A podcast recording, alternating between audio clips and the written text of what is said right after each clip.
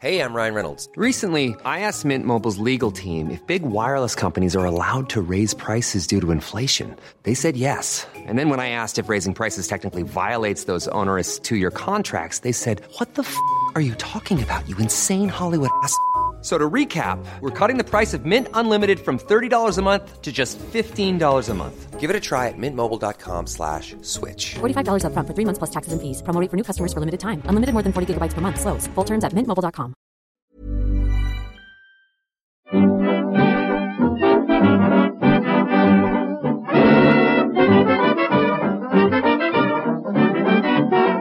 Muy buenas, amigas y amigos. Bienvenidas, bienvenidos una semana más al podcast Reload, programa sobre videojuegos que hacemos desde anightgames.com.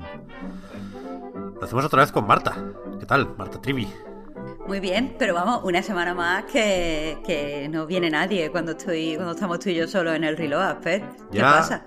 Aquí hay que, mira, hay que consultar los estatutos, porque la semana pasada justo hablamos de esto, de que no podía estar Víctor porque era festivo, con lo cual no hacía falta buscar a nadie más que reemplazara a Víctor, pero hoy no puede por otro asunto y sí tocaría buscar sustituto o sustituta en este caso, porque hablamos con Clara Doña de nivel oculto, eh, lo mencionamos para dejar constancia, digamos, y para hacer un poquito de presión, que, es- que está feo, pero suele ser útil. Pero claro, aquí somos muy alegres y felices, Marta, y nos pensamos que todo el mundo tiene el viernes por la mañana libre y, y- y- y a nuestra disposición, digamos. No es, no es así, con lo cual hoy no ha podido ser, pero, pero lo, lo tenemos presente. Bueno, yo aquí solo te digo que saco mi no Death Note, pero mi, no sé, Rencor Note y apunto que ni hemos quedado, Pep, para hacerlo con croissants, ni ha venido gente. Yo aquí, tú aquí tienes una lista de, de feos que me hace que cada vez Pero más que- larga. Pero es que yo soy muy despistado, que, que parece broma, pero es verdad, yo nunca pienso en esto. Yo ni siquiera soy del todo consciente todavía, Marta, de que vives a 15 minutos en bici de aquí. Yo me he acordado ahora, antes de empezar a grabar, he dicho, coño, podríamos haber quedado, Marta. Y tú me lo has dicho, te lo iba a decir a traición al empezar el programa. Y yo, joder, vaya manera de empezar.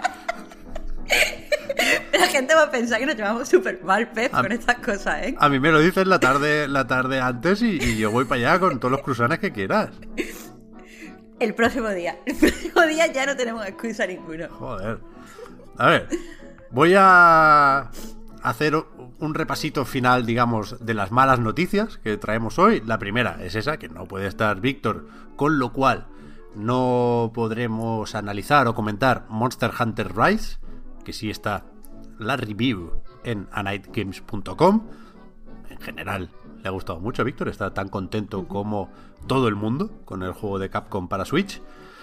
Y no hemos podido jugar todavía al It Takes Two, que también parece que está gustando mucho en general y nos morimos de ganas de probar ese cooperativo a pantalla partida, de hablar del Fares y lo haremos la semana que viene. De hecho, lo haremos en profundidad porque nuestra idea, que a ver cómo, cómo sale con esto de los imprevistos y tal, pero nuestra idea es dedicar, no un monográfico, pero sí un espacio pequeñito a Fares, hablar de todos los juegos que ha hecho hasta el momento, hablar un poco de su carrera como director y bueno, yo me voy a pasar todo el fin de jugando a Takes Two con gusto. Esto no es trabajo.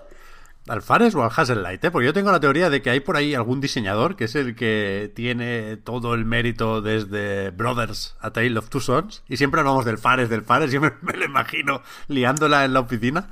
Pero bueno, mola, mola que sea la cara visible del, del estudio. Y las buenas noticias son que vuelve mi voz de resfriado. Sé que algunos la echabais de menos.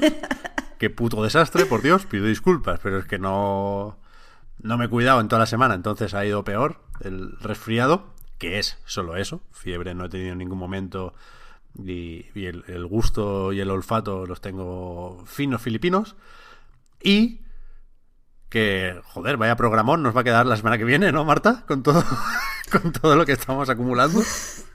Claro, claro, porque hay cosas que aquí no podemos decir, los Patreon ya saben por dónde vamos, eh, pero se nos juntan los juegos y aparte va a ser como espectacular en directo. Eso es, O sea, toca, toca Twitch la semana que viene, ¿eh? Pero, pero es Twitch especial, es Twitch portada de Twitch.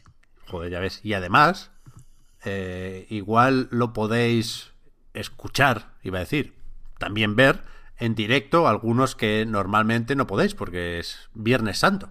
Con lo cual, si no tenéis otros planes, os pilla de fiesta en casa, tranquilamente, nos podemos echar ahí un buen rato hablando de videojuegos. Claro, os levantáis con el desayunito, nos veis y, y lo petamos en Twitch. que ya, ya, ya llegó la hora de A Night. Qué buen plan, qué buen plan. A ver, tampoco hemos visto hoy lo de... Porque no ha sucedido todavía, ¿eh? Estamos grabando viernes por la mañana, repito, como siempre, y viernes por la tarde, que ya son ganas de apurar, está aquello de Twitch Gaming y ID at Xbox. Es decir, los indies que en su mayoría suponemos estarán en el Game Pass. No sé si has visto, Marta, un, pequeño lío que ha habido con esto, que metieron un artwork de Hades en un material promocional y tuvo que salir alguien de Microsoft a decir, no, no, eh, nos hemos equivocado, no, no se va a anunciar el Hades para Xbox esta tarde. No sé si hemos es- metido solo porque está guapo. Claro, no sé si es para despistar o qué, pero. Pero bueno, así está la cosa. En realidad lo decía para poder mencionar el juego de Super Giant y irnos a lo de los premios BAFTA, que se entregaron ayer por la noche. Esto es la Academia Británica de.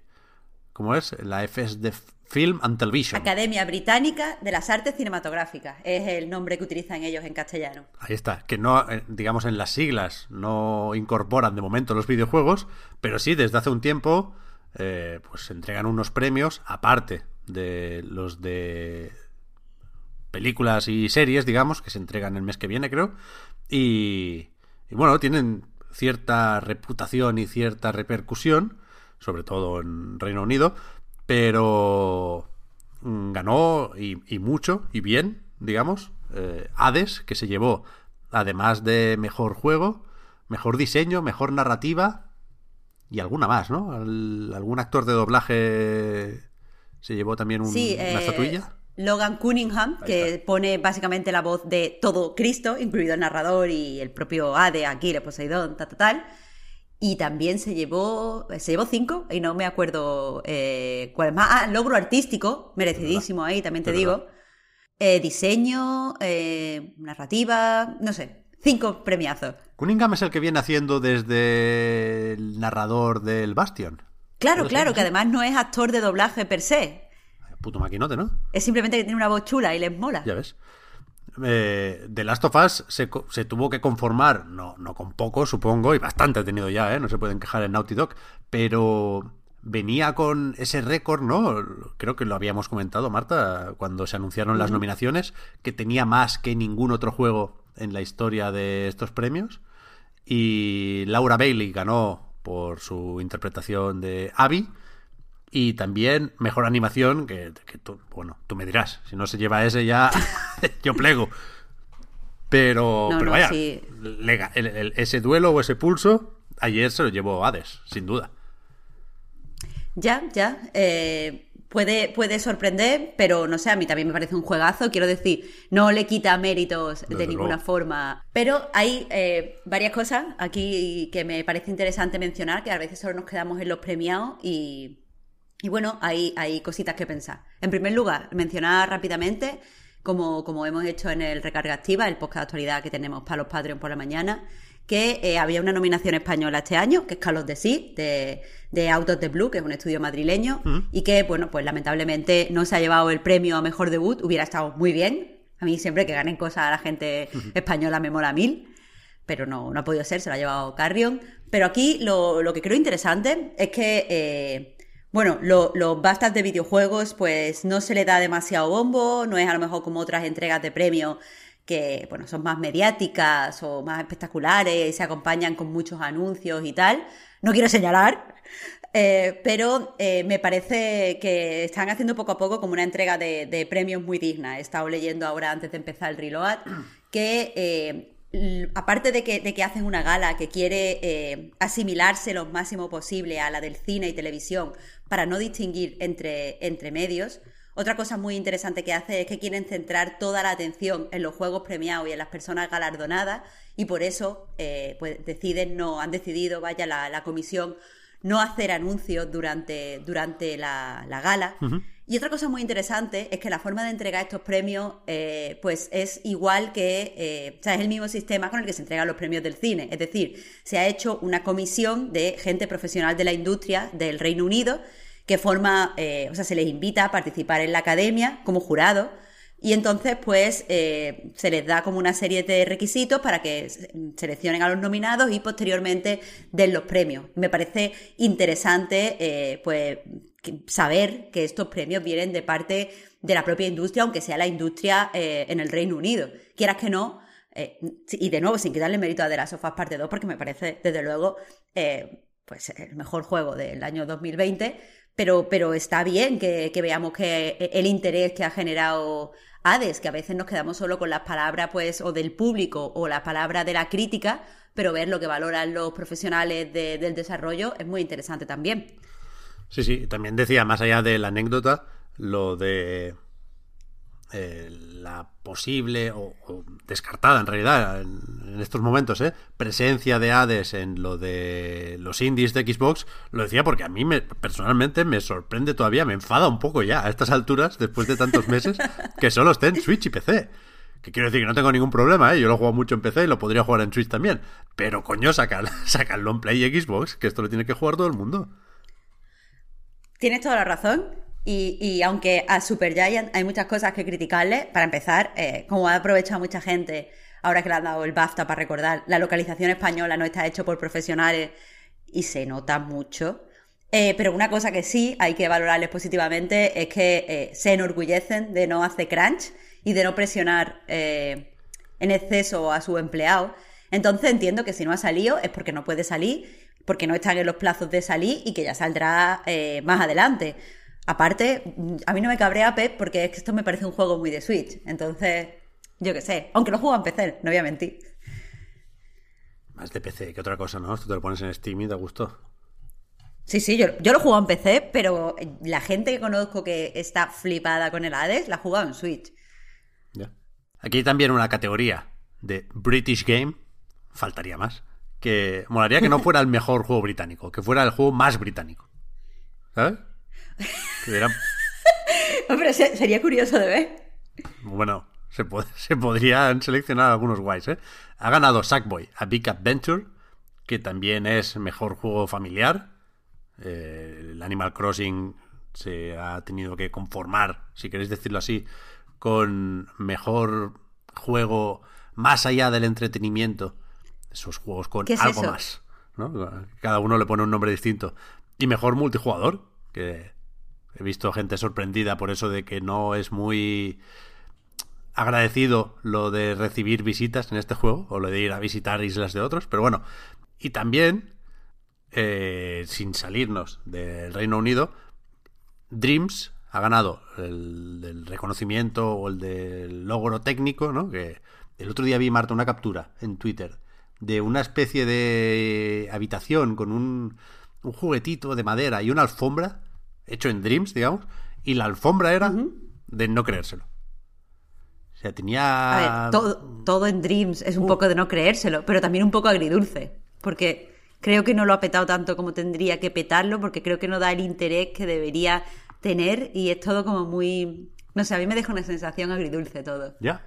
El otro día vi también en Twitter porque tenemos al amigo Miguel Sanz, a Blanco, que nos ayudó con el diseño, nos ayudó, ¿qué coño? Hizo el diseño actual de, la web, ¿eh? de Night, y está trabajando en, Media Molecule y le da me gusta o retuitea muchas cosas de, de Dreams, ¿no? Con lo cual, aunque no sigo el estudio ni el juego en Twitter, sí me entero de cosas.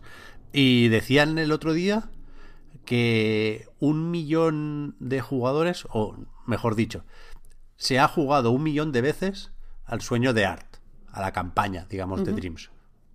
Con lo cual, puede que no todo el mundo que tenga el juego lo haya probado, que yo creo que sí.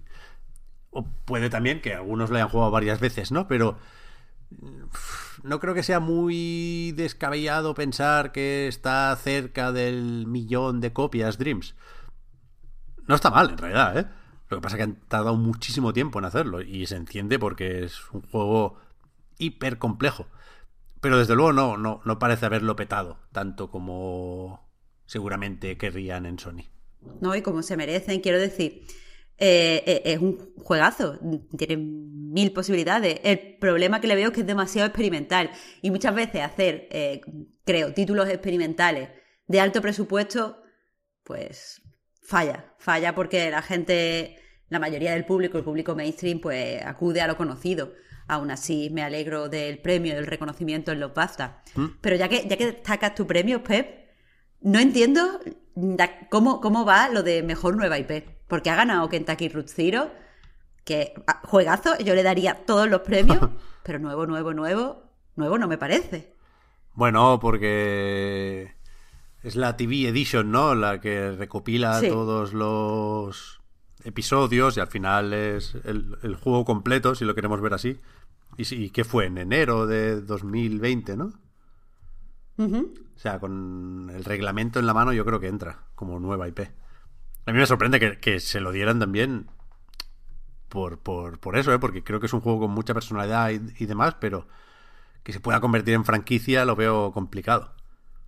Sí, desde luego es que te digo, no entiendo, no entiendo las características para, para entrar, pero bueno, todo lo que sea premia a Kentucky Root Zero, bienvenido será. Ya, eso sí, ya que supongo que, que IP no necesariamente significa estar obligado a hacer secuelas, ¿eh? pero yo creo que ese potencial es lo que se suele tener en cuenta para hablar en estos términos. Pero vaya, que bien los BAFTA. A mí me vi un trocito de la gala. Ayer por la noche no estaba muy católico y me fui a dormir pronto, pero vi trozos y, y me pareció que estaba guay. Estaba guay, efectivamente la- Me gustaría... el evento estaba bien preparado. Eh, sí, sí, eh, como todas las galas de todos los premios, pues aburría.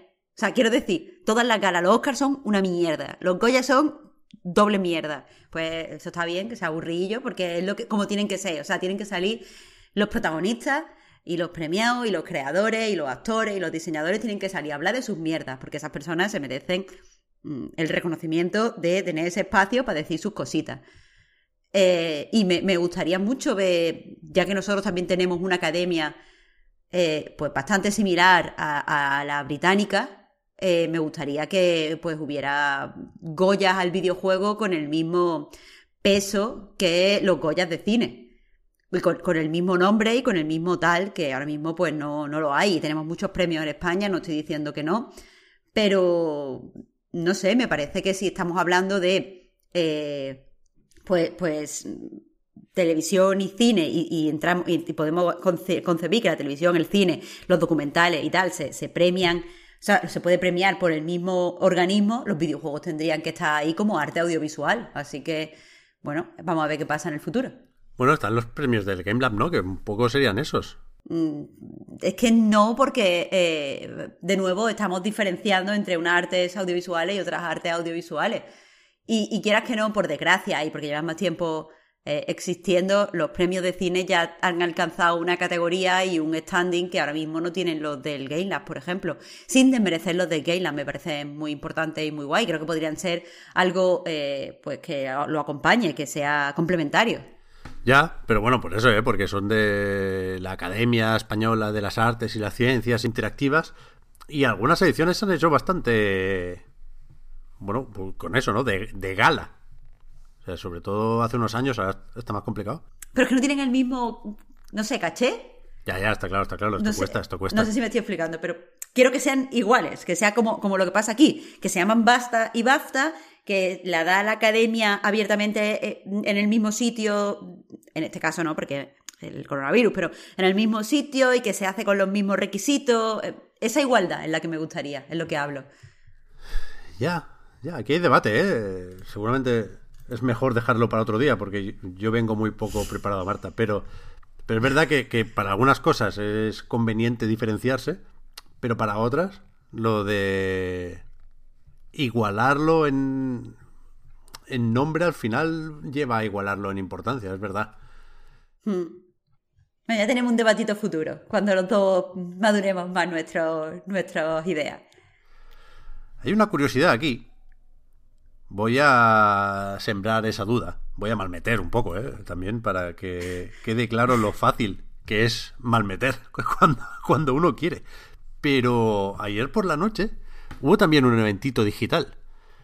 El Future Games Show. Que yo creo que aquí hay caso. Por eso lo digo, porque yo creo que hubo contraprogramación con cierta mala leche. Porque esta gente eh, organiza o patrocina o tiene relación, desde luego, con otros premios que son los Golden Joystick Awards. Y yo creo que ayer fueron a hacer daño al, poner su eventito digital a la misma hora.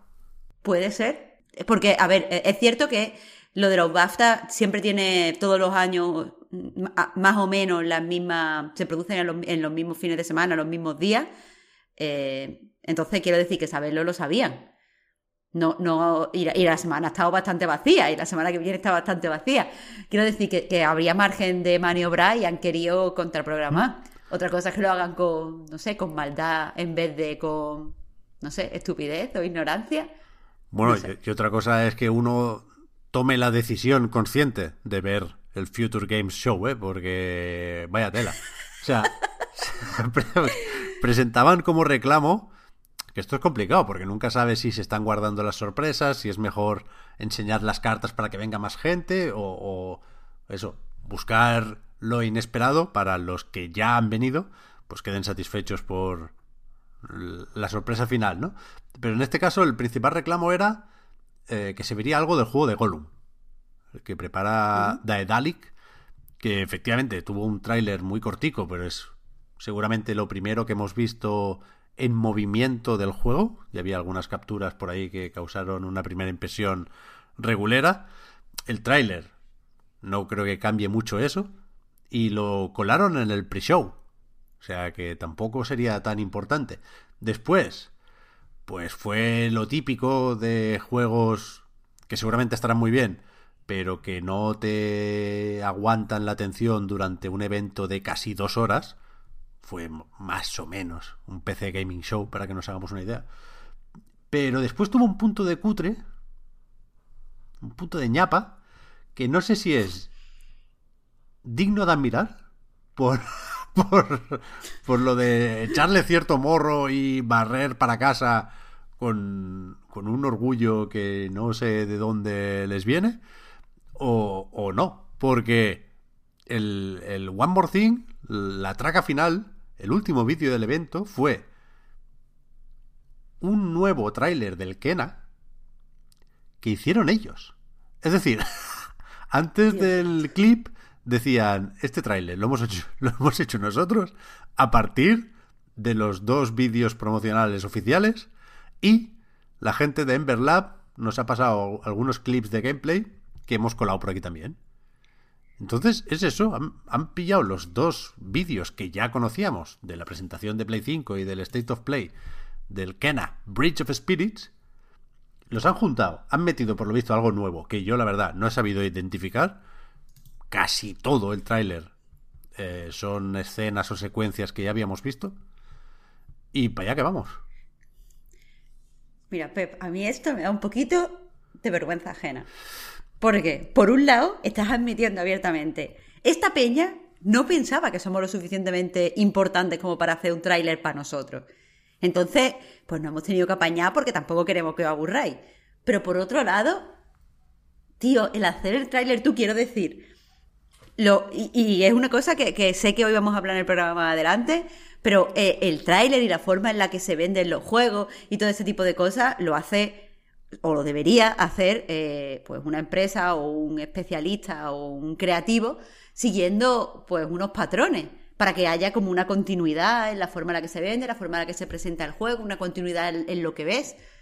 Y esta peña como si fuera, yo qué sé, como si fuera yo con 14 años cogiendo series que me gustan y haciendo trailers falsos para YouTube, coge y te hacen el trailer y te lo ponen, es que me da como un poquito de cosita. Y aparte no sé enteramente si es no sé, si yo, si yo fuera la, empresa que se, que se encarga de la comunicación, esto me hubiera dado 10.000 patas. Te lo digo de verdad. O sea, el tráiler no está del todo mal. O sea, no es eh, que alguien haya pillado el Movie Maker y haya hecho un vídeo con las fotos de Portaventura, ¿eh? O sea, da, da más o menos el pego. Y, y, ese es el tema. O sea, que aquí debería ser muy fácil burlarse de, de todo esto y check, un poco lo hemos hecho, pero es que ves el tráiler y, y cuela, ¿eh? Porque el juego es tan, tan, tan potente. O sea, el apartado visual tiene una magia tan inexplicable que te lo miras y dices, joder, claro, esto es final de conferencia, vaya, sí, sí. Pedazo de bicho. Está muy, Aún así, o sea, Pep, decir que no nos han mandado un tráiler, porque, le- porque eso es un trabajo para el estudio, porque les damos un poco igual, pero nosotros no lo hemos currado. Ten cuidado, que te hemos hecho un mashup de los dos vídeos. A mí, yo, yo es algo que yo no diría, pero, Ya, pero bueno. ya, ya, ya. No, no, es, es una ñapa de manual. Pero es que. Que eso, que, que al final pinta muy bien el juego. Y Ah, bueno, total. estoy convencido de que mucha gente que no tenía muy presentes los otros dos vídeos, pues lo vería y lo disfrutaría un montón, ¿eh? Y, a ver, yo tampoco me sabía todas las escenas de memoria, ¿eh? Alguna pensaba que era nueva y después he vuelto a revisionar eh, los anteriores vídeos y, y he visto que no, que ya estaba. Cuando la muchacha se pone una máscara, por ejemplo, yo pensaba que eso era nuevo y no. Pero... Pero joder, es que... Es muy potente este juego. Hay... Hay aquí más de lo que sabría explicar y ojalá, estamos todos igual, ¿eh? Ojalá el gameplay esté a la altura. Yo he visto el combate hoy un poco lento, un poco más tosco de lo que me gustaría, pero de nuevo habrá que esperar, ¿eh? 21 de agosto sale esto. Tengo ganas, ¿eh? Hay ganas, Play hay 4, muchas ganas. Play 4, Play 5 y Epic Games Store, creo recordar. Me suena que la versión de PC no estará de momento en Steam. Lo mismo con el Sifu, me parece. Porque también ha. Bueno, exactamente lo mismo, ¿eh? Había un fragmento dedicado al Sifu y era el mismo tráiler del State of Play con el CEO de la desarrolladora, de Slowclap, hablando por encima. Eh, hasta el punto de que era más largo el discurso que el metraje y lo vuelven a empezar, hacen el, el bucle. Pero es eso, un poco chapucero, pero relativamente efectivo. Relativamente efectivo. Y al principio sale eso, el Sifu está financiado por PlayStation, Epic Games y Kowloon Knights. Así que, que bien, bien. No sé, si vienen juegos, nos hacen falta, ¿eh? Estos juegos que podemos suponer que no deberían retrasarse mucho más, aunque el Kena estaba previsto para marzo, ¿eh? deberíamos haberlo jugado ya. Pero son de estos indies que si se retrasan, es fácil suponer que se van a retrasar unos meses, ¿no? Que no nos van a decir que se van a 2022, por ejemplo. Sí, yo también tengo esa, esa impresión. Que por cierto, eh, has dicho lo de necesitamos juegos y no he podido evitar reconectar con tu, con tu speech de, speech de la semana pasada de que este va a ser el mejor año de la historia de los videojuegos.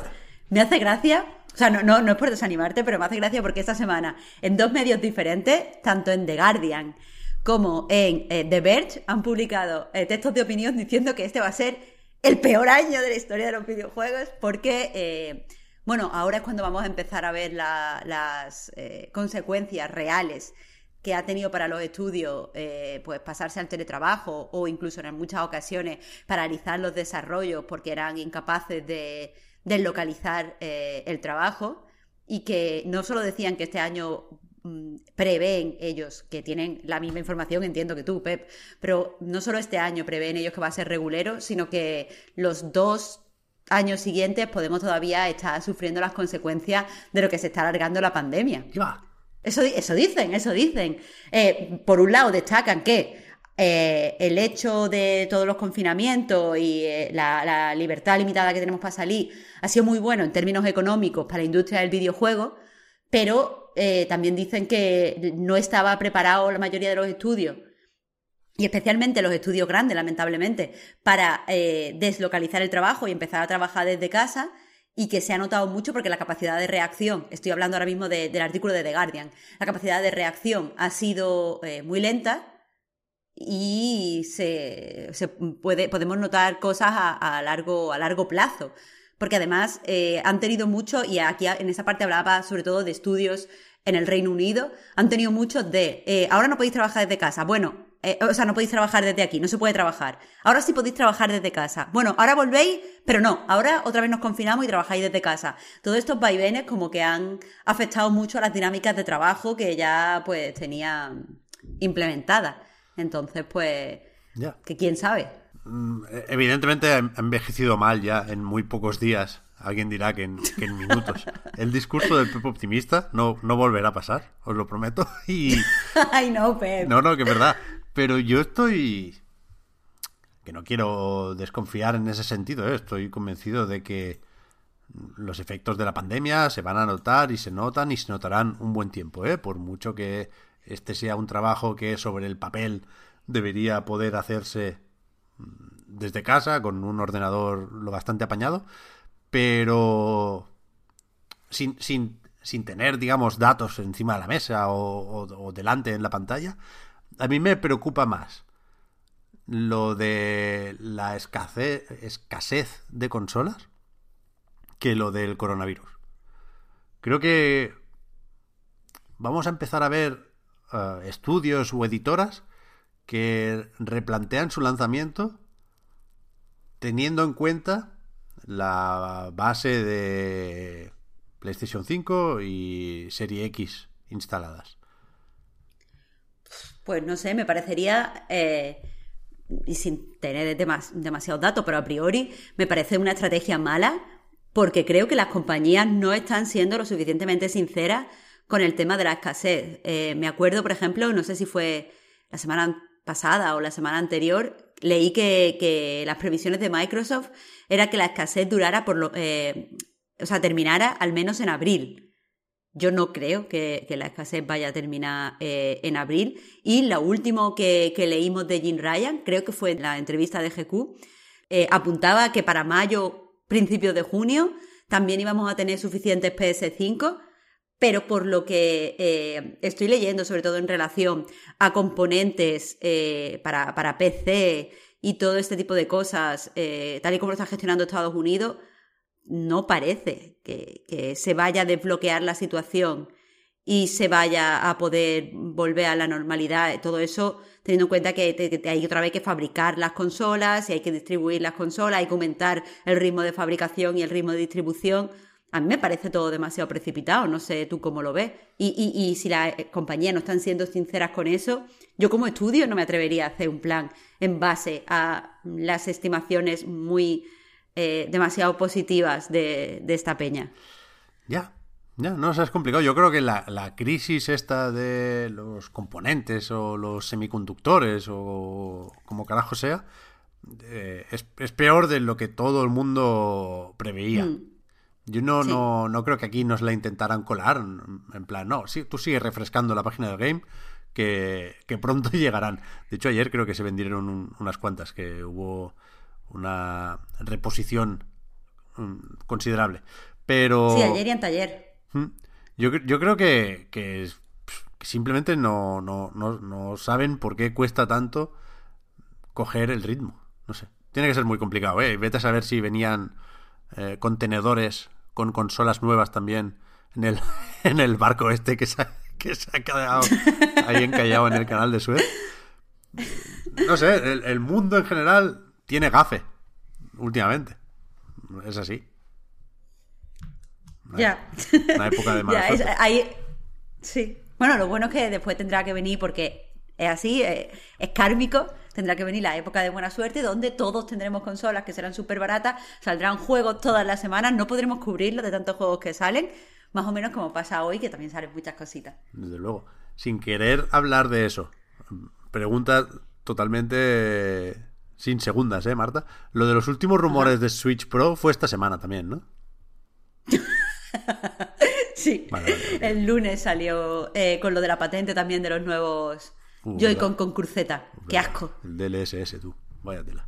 tío. no. Eh, iba a decir algo. Ah, sí, que por poner algún nombre en esto de los retrasitos, esta semana, por ejemplo, se ha anunciado el retraso de Back for Blood, que es esa especie de Left 4 Dead que hacen, con razón, los creadores de Left 4 Dead, la gente de Turtle Rock, que prefiere volver al cooperativo y a los zombies que insistir con lo del multijugador asimétrico del Evolve.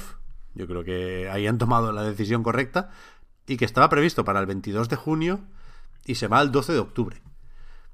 Y, y por eso digo yo que aquí me suena que hay motivos estratégicos más que otra cosa, porque evidentemente pues podrán aprovechar este tiempo para pulir el juego o diferenciar todavía más las versiones de actual generación y de la generación anterior.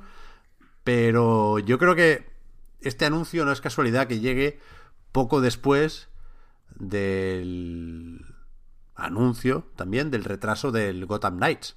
Que no lo comentamos la semana pasada porque se salió la noticia, creo que durante el fin de semana.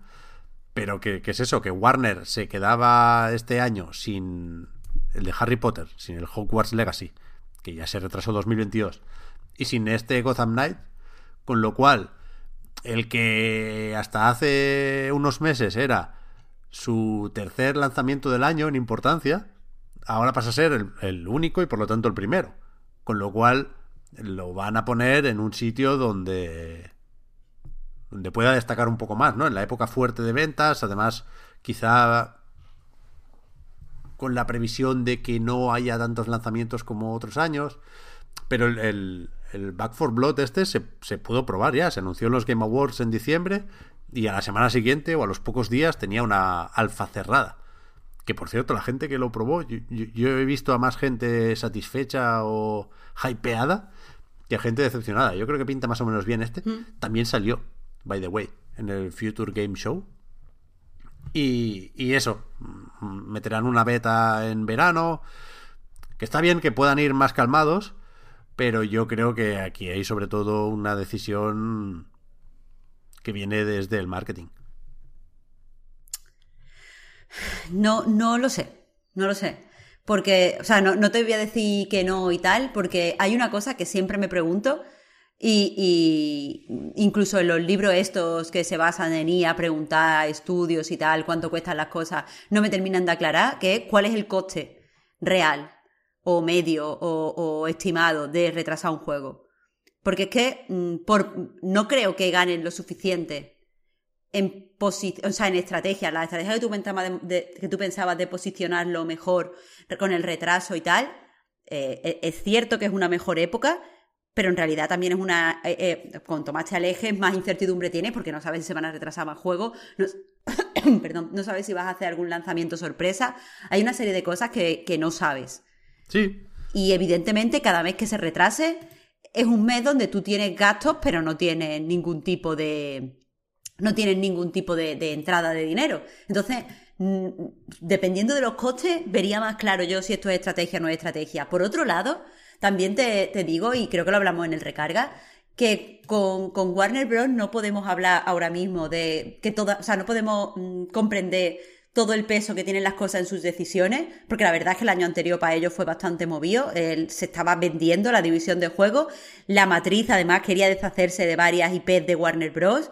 Eh, estuvieron negociando, que supongo que eso paralizó bastantes desarrollos, porque no se sabía qué iba a pasar con ciertos estudios y con ciertas marcas, algunas marcas se la iba a quedar en la matriz, otras la iba a vender, pero no estaba claro. Mm. Entonces, eh, me cuesta muchas veces comprender lo que está haciendo, pero es porque creo que vienen de, mucho, mucho meneo, de mucha inestabilidad.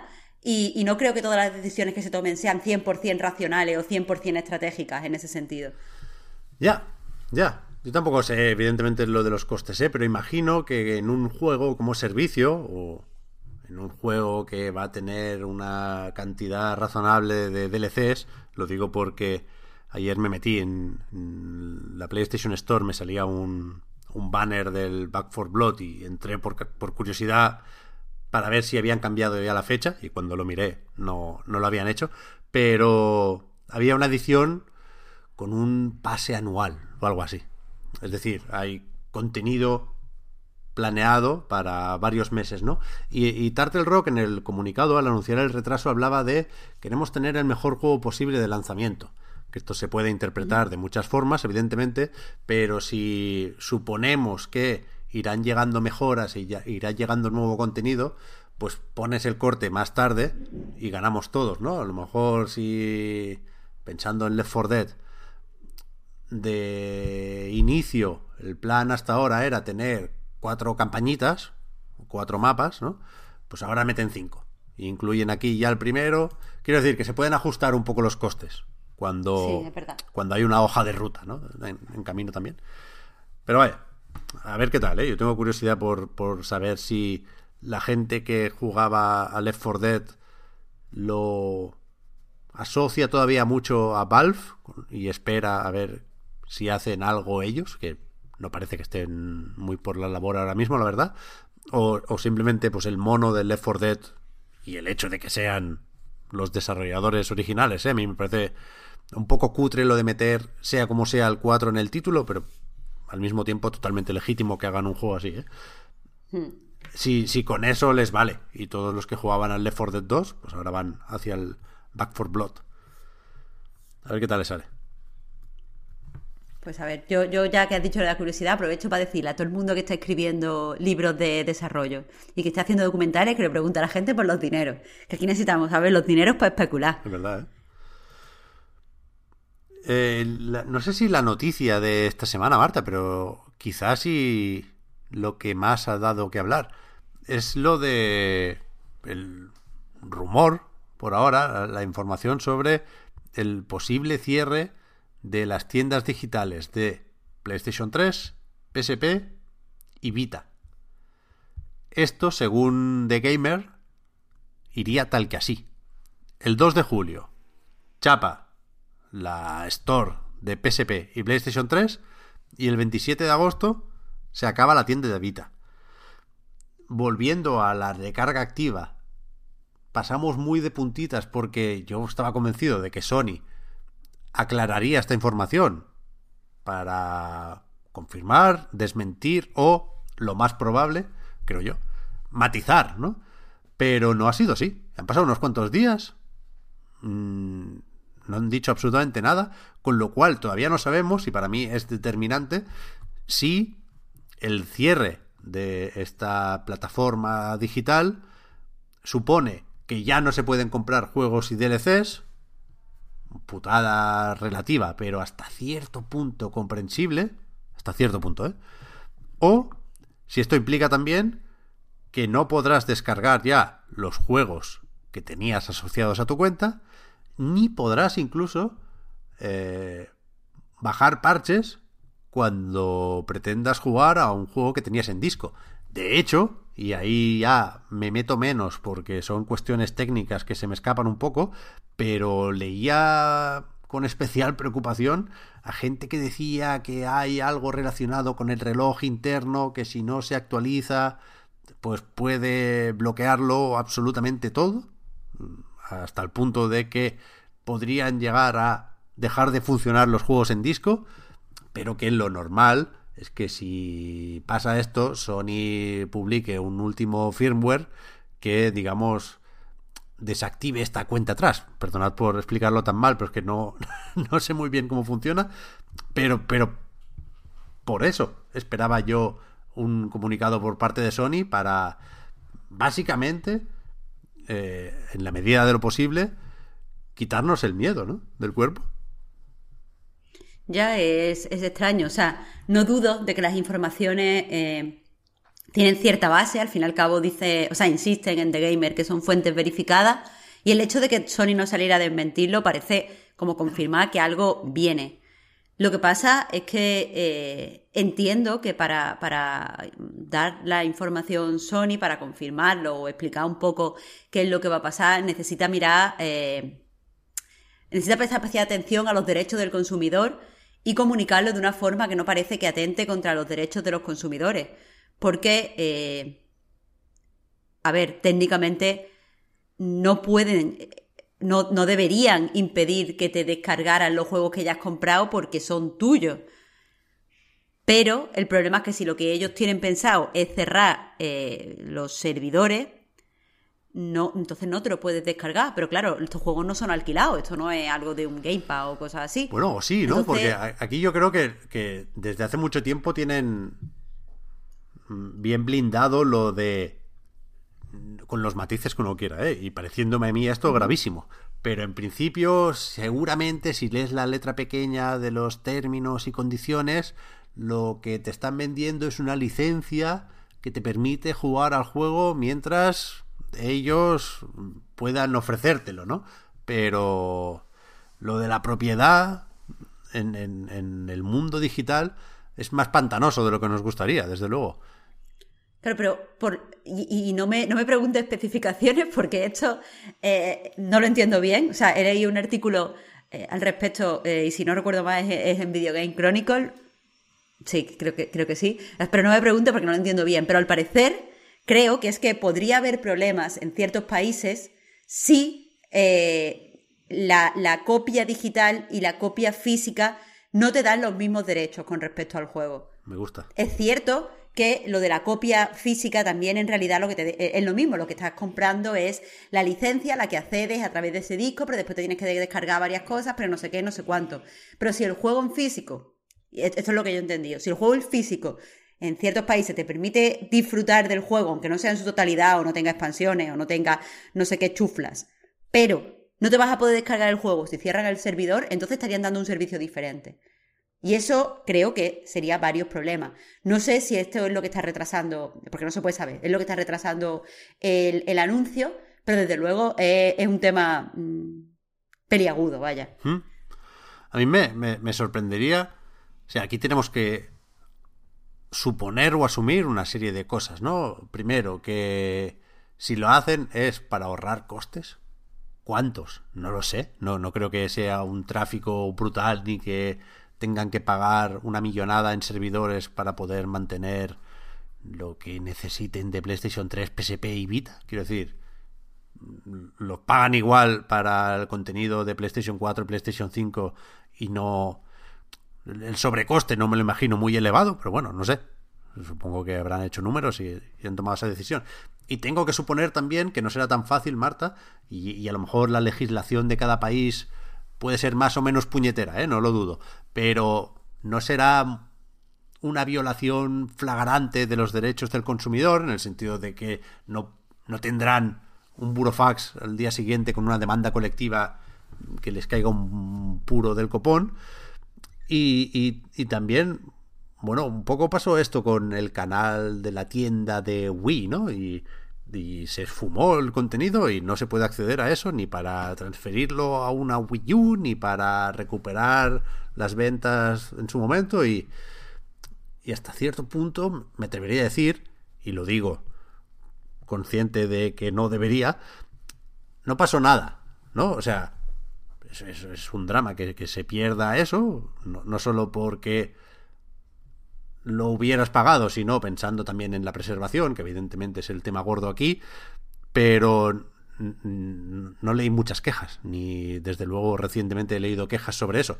Por supuesto, no se usaba del mismo modo la plataforma digital de Wii que la de PlayStation 3 o, sobre todo te diría Vita, ¿no? Pero, pero evidentemente es, es, es algo inherente a lo digital y evidentemente se puede hacer mejor y se puede alargar la vida de la plataforma pues mucho y aquí las ventajas del PC o de una estrategia más o menos consolidada como parece que tiene Xbox en ese sentido, pues yo creo que es una garantía que se agradece. Y precisamente por eso, a mí me sorprendería que no hubiera contraprestaciones por parte de Sony porque ya no es solo que no te puedas bajar el Godhand, que joder, bastante drama es, sino que mientras cierran esto, están vendiendo una consola que se llama PlayStation 5 Digital Edition. Quiero decir, ¿qué confianza da en el presente para los lanzamientos del presente, no? Es un tema. Yo, yo creo que van a hacer algo con, con, con los juegos de Play 3 e incluso si acabo de decir que no lo haría. Si me pongo un poco optimista con los juegos anteriores, porque también esta semana leíamos sobre una patente para meter logros en títulos que no los tenían, trofeos en este caso, ¿eh? en títulos que no los tenían, de Play 3, de Play 2 y de Play 1, supongo, y a lo mejor pues, pues se viene algo por ahí, ¿no? Por la emulación, por un catálogo de clásicos en PlayStation Now, por ejemplo, no lo sé. Me cuesta mucho pensar que en pleno auge de lo digital y ganando Sony un dineral con la PlayStation Store, nos metan a todos el miedo en el cuerpo, diciendo, oye, que ahora nos puede dar igual que pete lo de Play 3, pero, pero que esto va a ser así para siempre. ¿eh? En algún momento va a petar lo de Play 4, en algún momento va a petar lo de Play 5. Y cada vez es un porcentaje mayor de tu biblioteca de juegos. Eh, a ver, evidentemente eh, lo comunicar algo así o que vas a tener problemas de acceso o que el acceso no va a ser el mismo, que vas a perder cualquier tipo de derecho con el digital es cierto que echaría a, la audiencia eh, para atrás. Es cierto que, que, te lo pensarías de cierta forma si comprar o no comprar, pero en realidad no creo que, afecte, porque a mucha gente, o sea, lo digital está creciendo porque para mucha gente eh, le aporta una inmediatez que no tiene en otro, en otros medios, por un lado, hmm.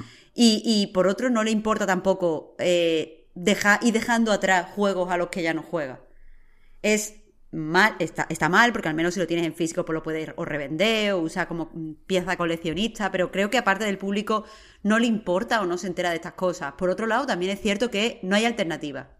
O sea, quiero decir, mm, nos podemos quejar, pero es cierto que las cosas que estamos comprando en digital llega un momento en el que se pierde eh, todo. O sea, nos ponemos en, en la de esta de los juegos pero yo qué sé, si yo me compro un, curso en doméstica, sé que es una chorrada de, ejemplo, pero si yo me compro un curso en, doméstica, se supone que yo me compro este curso y lo puedo ver para siempre. Siempre que quiera puedo volver y ver esos vídeos. Pero si cierra la página, o se cae el servidor de los vídeos, o ya no quiere estar ahí la persona que sea el profesor o la profesora, eso se borra y, yo qué sé, pues ya, ya no está. Hay algo efímero en comprar las cosas. Eh, en digital, lo que, pero también es lo que te digo, aunque no creo que esté bien de base, creo que hay un público que no le, que no le importa, como este público que compra pues mucha ropa que no es de buena calidad y saben que se va a romper y te va a durar un año y aún así prefieren comprarse esa prenda a comprarse una prenda con mejores tejidos y, mejor hecha que te vaya a durar mucho más años porque le da igual, porque prefieren mm, tener la vista en el futuro y en las próximas novedades. Entonces, o sea, es que, creo que es un tema muy complejo, es que creo que es un tema muy complejo. No sé cómo podemos atender a la vez a las necesidades de una audiencia que necesita el medio digital, porque se ajusta mejor a sus hábitos de consumo, como demuestra el hecho de lo que está creciendo la venta digital, y cómo podemos atender a nuestros derechos como consumidores de comprar algo y tener posesión sobre ese algo, de forma que sea eh, pues un elemento que eh, pues, pues participe en nuestro, no sé cómo, llamarlo, nuestro riqueza personal. Mm. Sí. Porque si no parece que estamos tirando el dinero, pero yo qué sé. es, que, no sé, e, es un tema muy complejo, no sé cómo atenderlo. realmente es un, un, pensamiento, una idea que, que, impacta, porque yo, mismo soy poco retro en ese sentido. ¿eh? Yo suelo jugar a cosas recientes y seguramente no me afectaría de una forma exagerada pues el cierre de estas tiendas digitales X años después de, que entraran en funcionamiento, ¿no? Pero realmente es un, una violación bestia de lo que concibo como derechos del consumidor, realmente. Y no, y no se me ocurre un pensamiento más apocalíptico que el fin de Steam. Ya.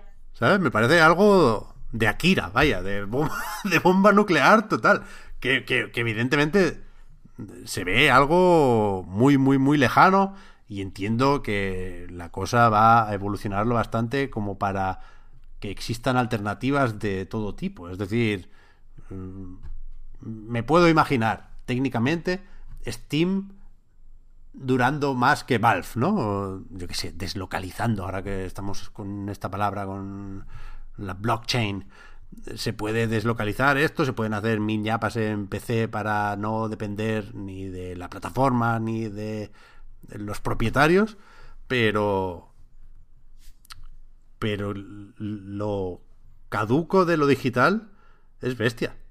Es bestia, porque por, un lado parece la mejor forma de preservar, perdona Marta, un, software, pero por otro lado tiene una serie de peligros que es que no... Es fácil olvidarlos, vaya. A ver, ¿Es tan después cómodo? quiero hablar un poco de, de la preservación, pero es- eso es lo que te iba a decir, la comodidad. Hay una cosa que, eh, eh, eh, que es lo que, lo que a mí me aterroriza, que es que parece que no hay alternativas, porque tú podrías decir, vale, para luchar contra esto, contra el miedo de que un día desaparezca eh, Steam y perdamos toda nuestra biblioteca, una alternativa posible podría, ser, podría ser, vale, pues yo voy a fundar mi propia tienda o plataforma de distribución de juegos mm, sin DRM, donde te lo puedes descargar y pues no tienen que estar en nuestro servidor, te lo descargas y está en tu ordenador. ¿Queremos tener todos los juegos en nuestro ordenador? Yo personalmente no. Eh, y, entiendo que hay mucha gente que no quiere. ¿Queremos bajarnos los juegos y guardarlos, yo qué sé, en DVD o en un disco duro? Yo creo que no lo quiere, que eso no lo quiere hacer mucha gente. Porque prefieren la comodidad de mm, tener Steam instalado en el ordenador, bajarse el jueguito que quiera, borrarlo cuando quiera, bajarse el que quiera y borrarlo cuando quiera. Y entiendo que, como, o sea, indirectamente y casi de forma eh, subconsciente, hemos decidido como público, o, o la mayoría del público, ha decidido que le, prim- le prima la comodidad a eh, los derechos de posesión en la compra de lo que, de, en este caso del juego. Pero me, o sea, y, y aunque yo, ya te digo, estoy, estoy a favor de esa comodidad y, y me gusta, me perturba que hayamos tomado esa decisión de forma inconsciente sin tener totalmente claro las cosas a las que estamos renunciando. Porque es que es verdad que si tú ves, tú ves, eh, Pep, mm, Steam durando mucho más que Valve, y entiendo, yo también, yo también en realidad pienso como tú, pero no tenemos esa, es- eso seguro en realidad No, no, desde luego que no. podría cerrar mañana. Literalmente podría cerrar mañana. Y, y ahí hay un montón de dinero invertido que se quedaría en, en nada. No podríamos volver a acceder a esos juegos. Entonces, me, gustaría que fuéramos más conscientes de, todo esto. Porque, ya te digo, lo, que me perturba es la inconsciencia. Y, eh, de nuevo, sobre la, eh, pues la conservación de juegos y tal, eh, me gustaría hablar porque, bueno, he, publicado un texto, porque claro, a raíz de, lo de Sony han surgido estas dos, estos dos debates, uno los derechos de los consumidores, que creo que lo estamos tratando un poco por encima dentro de lo que podemos, porque hay muchas legislaciones a las que atender y creo que, incluso para las empresas es muy complicado, pero el otro debate es sobre la preservación y la conservación de juegos.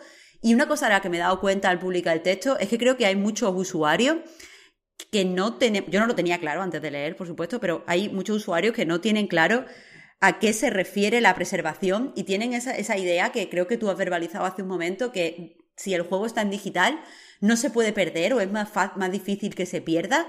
eh, y, honestamente es que no es así. Y, creo que pensamos así porque no tenemos eh, claro qué conlleva la preservación y la conservación de juegos. Entonces, pues quiero hablar porque creo que hay unos matices que tenemos que atender, porque si no, va a pasar como el cine, va a ser demasiado tarde y va a haber juegos que están perdidos.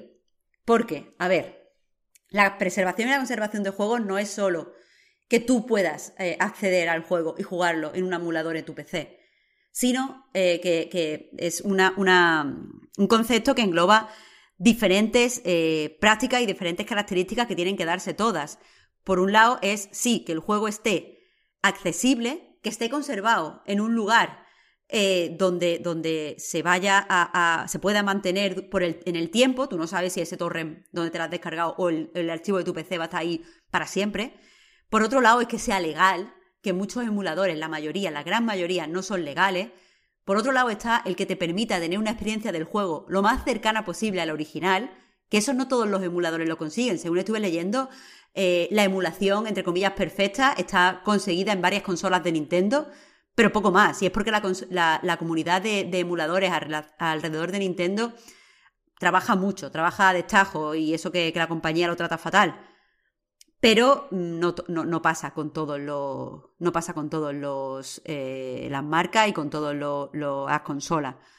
Eh, y por otro lado, también tiene que estar accesible para la gente que quiera investigar y tiene que estar accesible contextualizado. Y no me parece que la comunidad de emuladores, porque no es su labor, ni su función, ni su trabajo, ni su responsabilidad, esté contextualizando esas obras. Además de todo esto, la, eh, que lo- los archivos digitales no están tan bien protegidos como podríamos esperar. De hecho, una de las cosas que he aprendido escribiendo este artículo es que eh, la conservación de películas de nitrato, o sea, estoy hablando de, conservación de, de películas de cine, la conservación de películas de nitrato es más sencilla que la preservación de archivos digitales. Porque mm, cuando una, una película que está rodada en, en, ¿cómo se llama? En fotograma, en, en película cinematográfica, eh, cuando, cuando está conservada así, simplemente con mantenerla en celuloide, es la palabra que estaba buscando. Cuando está simplemente manteniendo el celuloide eh, en un lugar fresco y seco, es decir, no tiene ni que estar refrigerado, en una habitación donde no haga ni mucho calor ni mucho frío, y esté seco, no haya humedad, se mantiene bien, no hay, no hay degradación. Y aún así es muy fácil y muy barato de copiar, y es muy fácil y muy barato eh, pues modificar o, restaurar, es la palabra que estaba buscando, las partes que estén más dañadas. Además, hay muchas organizaciones, la mayoría de ellas ONG y otras organizaciones gubernamentales que están trabajando con mucho dinero, con muchos apoyos, en contacto con la industria, por mantener las películas. Y en el caso de la preservación digital de películas, eh, pues se, está, se están poco a poco eh, pues luchando contra la degradación de DVD, contra la degradación de Blu-ray, se están intentando mantener eh, las películas en un formato pues lo más digno posible, eh, de forma que esté restaurada. Pero es que en los juegos no tenemos ningún tipo o, o hay muy pocos esfuerzos alrededor de mantener el, el código, eh, ¿cómo se llama? El código fuente. El código fuente, gracias. El código fuente del juego es lo que sería lo ideal para, para eh, guardar el juego, porque eh, es la base de la que, que nos va a poder eh, llevar a experimentarlo lo más cercano posible a la base del juego. Pero hay muchas compañías que no facilitan el código fuente del juego. Aparte, el código fuente del juego está eh, protegido por un montonazo de, de, leyes. De hecho, copiarlo, por ejemplo, que es una de las. algo que hay que hacer como base para conservar, es ilegal, a no ser que tengas una excepción. Pero las excepciones se, se conceden a bibliotecas o se conceden a. Eh, pues no lo sé, asociaciones de conservacionistas mm. con muchos eh, con muchos peros y además cada pocos años tienen que volver a pedir esa excepción y si no tienen que borrar todo lo que han hecho porque de nuevo es ilegal eh, y, y, el problema que, que veo más, más, grande es que eh, aparte de que hay muy pocas asociaciones y están haciendo muy pocos esfuerzos, se están perdiendo juegos que, que mucha gente dice, bueno, es que se ha perdido el código, pero es que yo puedo jugar. Ya tú puedes jugar ilegalmente pero no pueden acceder, no sabes durante cuánto tiempo y no sabes cuán, si los investigadores van a poder acceder ahí, porque si es una obra cultural, se puede, se debería poder investigar dentro de 100 años. Tú puedes garantizar que un investigador que vaya a la biblioteca o que vaya a cualquier sitio mmm, donde se va un investigador a investigar, yo no lo sé, yo no soy investigadora, pero tú puedes asegurar que ese investigador lo va a tener accesible porque tú lo tengas hoy en tu PC cuando no existe el código fuente, no lo sabemos. Y sobre todo, y, esto es lo que más interesante me ha parecido, es que eh, la preservación de cine incluye, por ejemplo, los trailers, incluye los pósters, incluye, eh, pues, muchas veces las carátulas de los DVD o de los VHS y también las revistas y eh, los textos que se publican alrededor de esa película. Pero la preservación de videojuegos, al parecer, no está incluyendo, muchas veces incluye las cajas originales, pero, por ejemplo, no se están preservando los trailers cuando son una forma de contextualizar el producto y sobre todo, y aunque se están protegiendo algunas revistas concretas de videojuegos, no se está protegiendo la crítica cultural. Y eso me ha afectado un montón eh, como, como, crítica cultural, porque es cierto que el trabajo que, que hacemos eh, está desapareciendo. De hecho, hay muchos artículos de A Night. Eh, bueno, hay, hay, ya que estamos en el podcast Reload, lo, los primeros Reload creo que ya no son accesibles, no existen. Eh, y, todo eso va a evitar que un investigador en el futuro, pon 50 años, 50 años no son tantos años, cuando llegue a, por ejemplo, investigar sobre Cyberpunk 2077, va a perder muchísimo contexto, va a perder qué es lo que nosotros dijimos, va a perder, no va a poder entender quizá por qué el público esperaba ciertas cosas del juego que no encontró, o por qué imaginaban que iba a ser un éxito si parecía que no. Todo eso se pierde.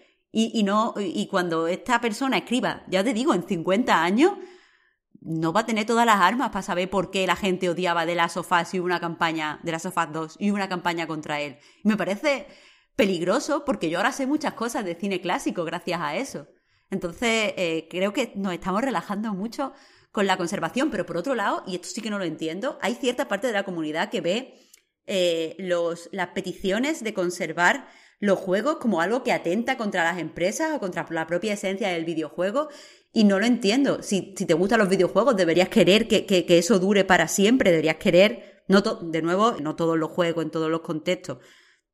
Mm, hay, hay, una selección que lo hacen los investigadores en, en base a unos criterios concretos que dependen de cada organización. Pero en general, si te pide una organización el código fuente y eres Sony o eres Microsoft o eres quien, quien sea, deberías proporcionárselo. Y no sé por qué hay este movimiento dentro de los jugadores de defender a las empresas y defender su derecho a, no querer conservar los juegos, si aquí todos somos amantes de los videojuegos. La verdad es que eh, es un tema que me, he intentado documentar durante dos días y me ha dejado un montón de preguntas y, y muy mal sabor de boca, sobre todo en lo referente a la crítica.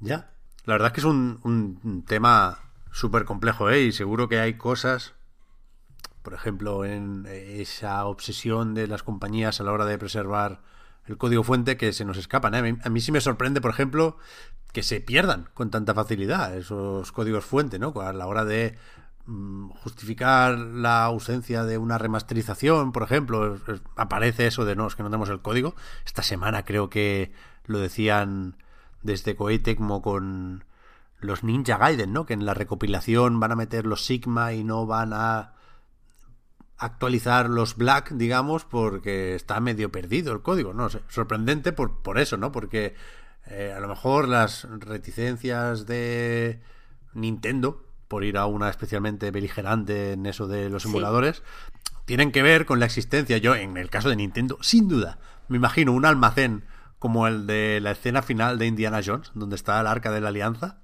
con todo lo de Nintendo, ¿sabes? Ahí... Eh, pasado a boli y todo, ¿no? El código fuente escrito. de copias las que haga falta de absolutamente todo. Pero. Ojalá. Pero es verdad, es verdad que, que, sorprende eso. Y después, eso quería decir, del podcast Reload, yo no sé si hay formas de escuchar los primeros episodios. Debería, creo que en, en zona Reload se puede ir con las URLs, pero desde luego debería estar mejor y un día me tengo que poner con esto porque yo sí tengo evidentemente copias de seguridad y la, todo está en servidores, digamos, lo que pasa que hay, por supuesto, muchos enlaces rotos. ¿eh? Esto sí que es uno de los grandes dramas de Internet, los enlaces uh -huh. que se rompen y las webs que se pierden en mudanzas digitales. Eso sí que es un, un tema. Pero, a ver, iniciativas hay, ¿eh? Y esta semana también veíamos lo de... Tengo el nombre por aquí de Hidden Palace, que publicaban uh -huh. más de 700 prototipos o demos o versiones no finales de juegos, que a mí me ha resultado curioso esto, porque es, eh, o sea, lo primero que hace uno que no tiene mucha información al respecto es preguntarse de dónde sale esto, ¿no? La demo de no sé qué 3 del Shadow of the Colossus, hostia, pues, pues ya quisiera yo para mí, ¿eh? Pero en, en, la mayoría de casos, aquí hicieron un directo para anunciar mu mu muchas de estas builds y para casi todas pone donante anónimo. O sea, yo no sé si son... O sea, sé que hay coleccionistas y demás, ¿eh? Y, y la pregunta en cualquier caso es cómo llega ese código o el típico CD con una versión no definitiva de tal juego etiquetado a rotulador, cómo llega a sus manos, ¿no? Y me imagino que son sobre todo, pues, desarrolladores que en cierto momento del proyecto dicen, pues voy a hacer una copia por si acá, ¿no? O que se guardan de claro. recuerdo tal, tal disco. Es curioso. Claro, tiene que ser de, desarrolladores que han llegado, o que, que es, o propios, o que eh, dieron la copia a una, a una colección privada eh, que por cierto, una colección privada no supone conservación porque no cumple, que, que, me la ha preguntado gente por Twitter y tal, no cumple al parecer las condiciones de accesibilidad. Uh -huh. Dicho esto, eh, yo creo que no se puede decir en muchas ocasiones quién ha proporcionado esa copia porque, en ese, porque creo que todo el material que, que pues han sacado es alegal. O sea, no me atrevería a decir que es ilegal, pero desde luego a legal sí que es. Sí, Entonces, sí, claro. pues es normal que no se quieran, que no se quieran señalar. Sí, sí. Eh, hay que hablar más de esto, ¿eh? Y es una de esas cosas para las que hemos buscado y estamos buscando y buscaremos más apoyos o refuerzos externos y No sé si para Pildorita o para otro programa o lo que toque, pero queremos hablar con alguien que sepa mucho del tema, porque incluso si te pilla más o menos de refilón, yo creo que es apasionante, vaya, porque al final es la expresión última casi de la cultura, ¿no? Tener un registro de este tipo, la verdad es que mola. Claro, y es que ahí, ahí eh, toca todos los temas, quiero decir, toca el tema de la cultura, pero también toca muy, muy de lleno el tema de la tecnología. Estaba leyendo un artículo que decidí no incluir en mi texto porque se me, se me escapa, yo no, no soy conservadora y la verdad no sabía nada antes de empezar a leer. Eh, pues estaba leyendo un texto que, que decía que qué pasa con los juegos que son multijugador y necesitan de un servidor. Para disfrutar del multijugador. ¿Cómo se conserva esa experiencia de juego? Es casi imposible. Hay que inventar algo para hacerlo, tío. Sí, sí. A ver.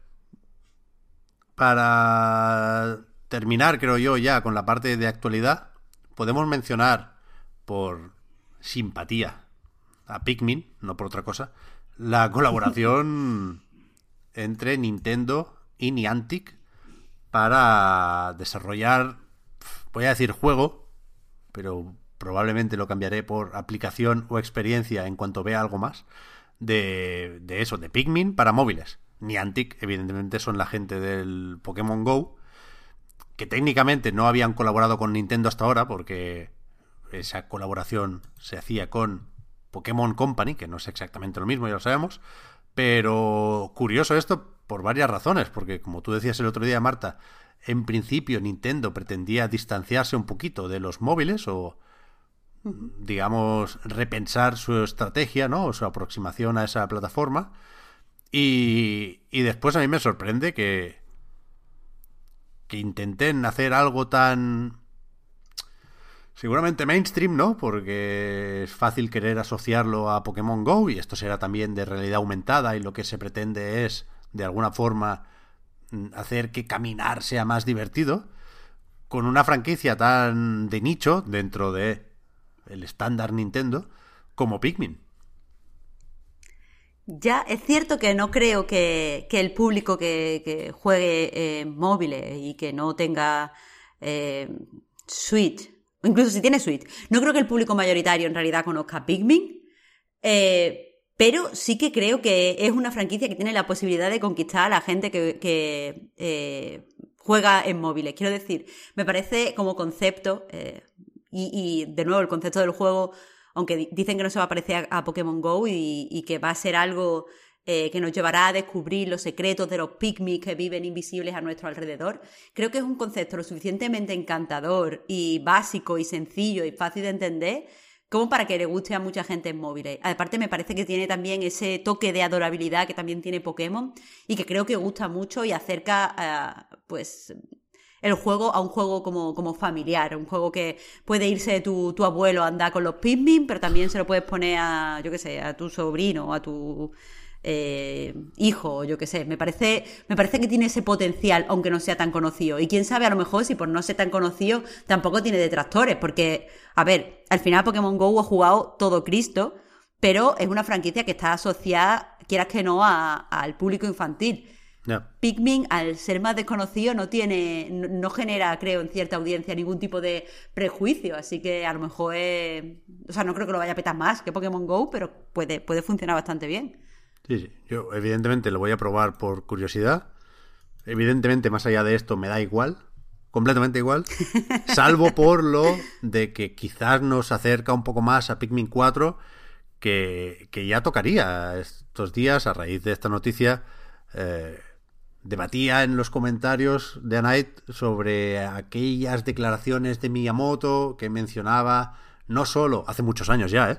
no solo un posible Pikmin 4 en desarrollo, sino el hecho de que estuviera prácticamente finalizado, ¿no? Y por eso había la duda de si en realidad se estaba refiriendo al Hey Pikmin, que acabó saliendo en 3DS. Yo creo que no, yo creo que hablaba de un Pikmin 4. Eh, pero de momento no hay pistas y de hecho lo más reciente es ese Pikmin 3 que se repescó para traerlo de Wii U a Switch. Se lo podrían haber currado un poco más, pero bueno, ese es otro tema. Pero, no sé, yo me imagino que que no es muy descabellado pensar, ¿no? Que si se animan con un Pikmin para móviles, puede tener un poco de continuidad la cosa en Switch, ¿no? Ojalá, ojalá, la hostia Pikmin, ¿eh? Aunque no hayan toqueteado los gráficos ni aumentado la resolución, aprovechamos para recomendar Pikmin 3, ¿eh? que es la hostia. Y a partir de aquí, ¿a qué hemos jugado estos días, Marta? Yo poco, porque eh, he llegado a las noches muy, muy tocado, muy cansado, con ganas de irme a la cama. No he jugado absolutamente nada. No os voy a molestar más hoy ni con Fortnite ni con Genshin Impact, porque ni para eso estaba. O sea, ni para eso estaba, ¿eh? lo digo sabiendo lo que significa. Pero sí quería, y ahora te dejo Marta, que sé que tú sí has jugado a cosas. La semana pasada se me olvidó hablar del control, para que no parezca tampoco que estoy todo el puto día con el Fortnite y el gachapón, me voy poniendo... Hay que mantener la reputación. Claro, me voy poniendo al día con otras cosas, ¿eh? Y cuando lo dieron con el Plus, que por cierto, lo dieron no, eh, te lo podías descargar, que si no parece que es gratis, te lo podías descargar si estás suscrito al servicio de pago de PlayStation. Deberían estar ya, Marta, eso sí que es completamente gratis, los juegos de esta tanda de Play at Home, ¿no? El Astrobot y compañía. ¿No se supone que estaban a partir de mañana? Entiendo que, sí, que ya. O sea, a partir de ayer, perdón. Entiendo que ya, que ya están, voy a comprobarlo, pero sí, sí. se supone que sí. Hay que añadirlos a la cola después. Pero que jugué al control. Y me decepcionó un montón. Creo que esto no lo hablé en el podcast Reload. Estaba todo el rato dudando, porque me parecía un juego muy raro. Empezaba muy bien. La primera impresión, la verdad es que me. Bueno, fue muy positiva. Yo había jugado ya un poquito ¿eh? en su momento, pero lo, dejé precisamente esperando una posible versión de nueva generación. Y al principio el combate me parecía muy estimulante, después empecé a mejorar lo de lanzar piedras y objetos y iba chetadísimo con esa mierda. Y me, bueno, me pasé todo el juego tirando, arrancando cachos de columnas y del suelo y tirándoselo a la gente. Pim, pim, pim. Algunos se lo esquivaban. Eh, pues le pegaba cuatro tiros, tampoco me viene de aquí. Y. Y acaba de una forma súper abrupta, súper extraña anticlimático total. Me pareció improvisado de una forma casi, casi, casi insultante. Y me falta ver cómo lo remata el DLC, porque esta es la Definitive Edition o Ultimate Edition o no sé qué. Está la Wake por aquí en definitiva, vaya, voy a ver qué se cuenta. Pero, hostia, me decepcionó un montón, ¿eh?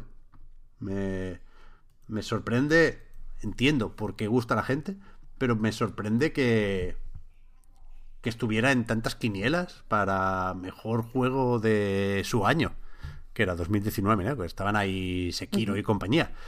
En IGN le dieron el, el GOT incluso. Sé. Mucho más raro de, lo, que yo, de lo que yo esperaba, en el mal sentido. Yo lo probé, a mí no, no me gustó, creo que lo hablé con, con Víctor en algún programa, o contigo, no estoy segura. Eh, pero sí que esperaba que era un juego que, o sea, sí que, sí que pensaba que iba a ser un juego que a ti te iba a gustar. La verdad es que me sorprende eh, que no te terminara de convencer, Pep. No, no. Ya, a mí también, a mí también. Es que me, me gustó mucho durante un buen rato, ¿eh? durante las primeras horas.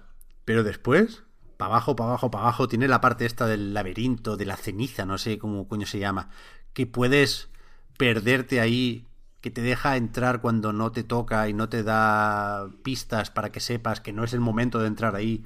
Y yo me estuve un buen rato dando vueltas sin tener la posibilidad de avanzar, pero claro, ¿cómo iba a saberlo yo? Si, si tiene ese punto de exploración. Y, después empiezas a ver lo que pretendían y no consiguen en absoluto con el, con el loot y con el crafteo. Y es un juego muy mal atado, en mi opinión. Con, una serie de ideas muy buenas y una serie de detalles muy bien hechos, pero muy mal rematado, muy mal rematado. Entonces, ¿tú qué es lo que has identificado como qué es lo que le gusta a la gente? Porque has dicho, identificó muy claramente qué es lo que le gusta a la, a la gente del juego. ¿Qué es lo que tú piensas, qué es lo que convence y por qué no te convence a ti? Sin duda la personalidad Remedy. Es un juego con mucha personalidad y es un juego muy Remedy. Y bueno, y eso trae a mucha gente. Yo tampoco soy el mayor fan de Alan Wake, por ejemplo, pero, pero me parece un juego muy atractivo, mucho más que Control. Y después el rollo de la agencia y lo paranormal, a mí no me enganchó especialmente, pero sí tiene su rollito. Creo que el- lo- la historia del hermano está súper mal contada y no va a ningún lado en realidad la historia, da un- unas cuantas vueltas y al final se tropieza haciendo voltereta y se cae de morros y se acaba el puto juego, pero pero sí sí genera imágenes muy potentes, es un juego relativamente poético en ese sentido.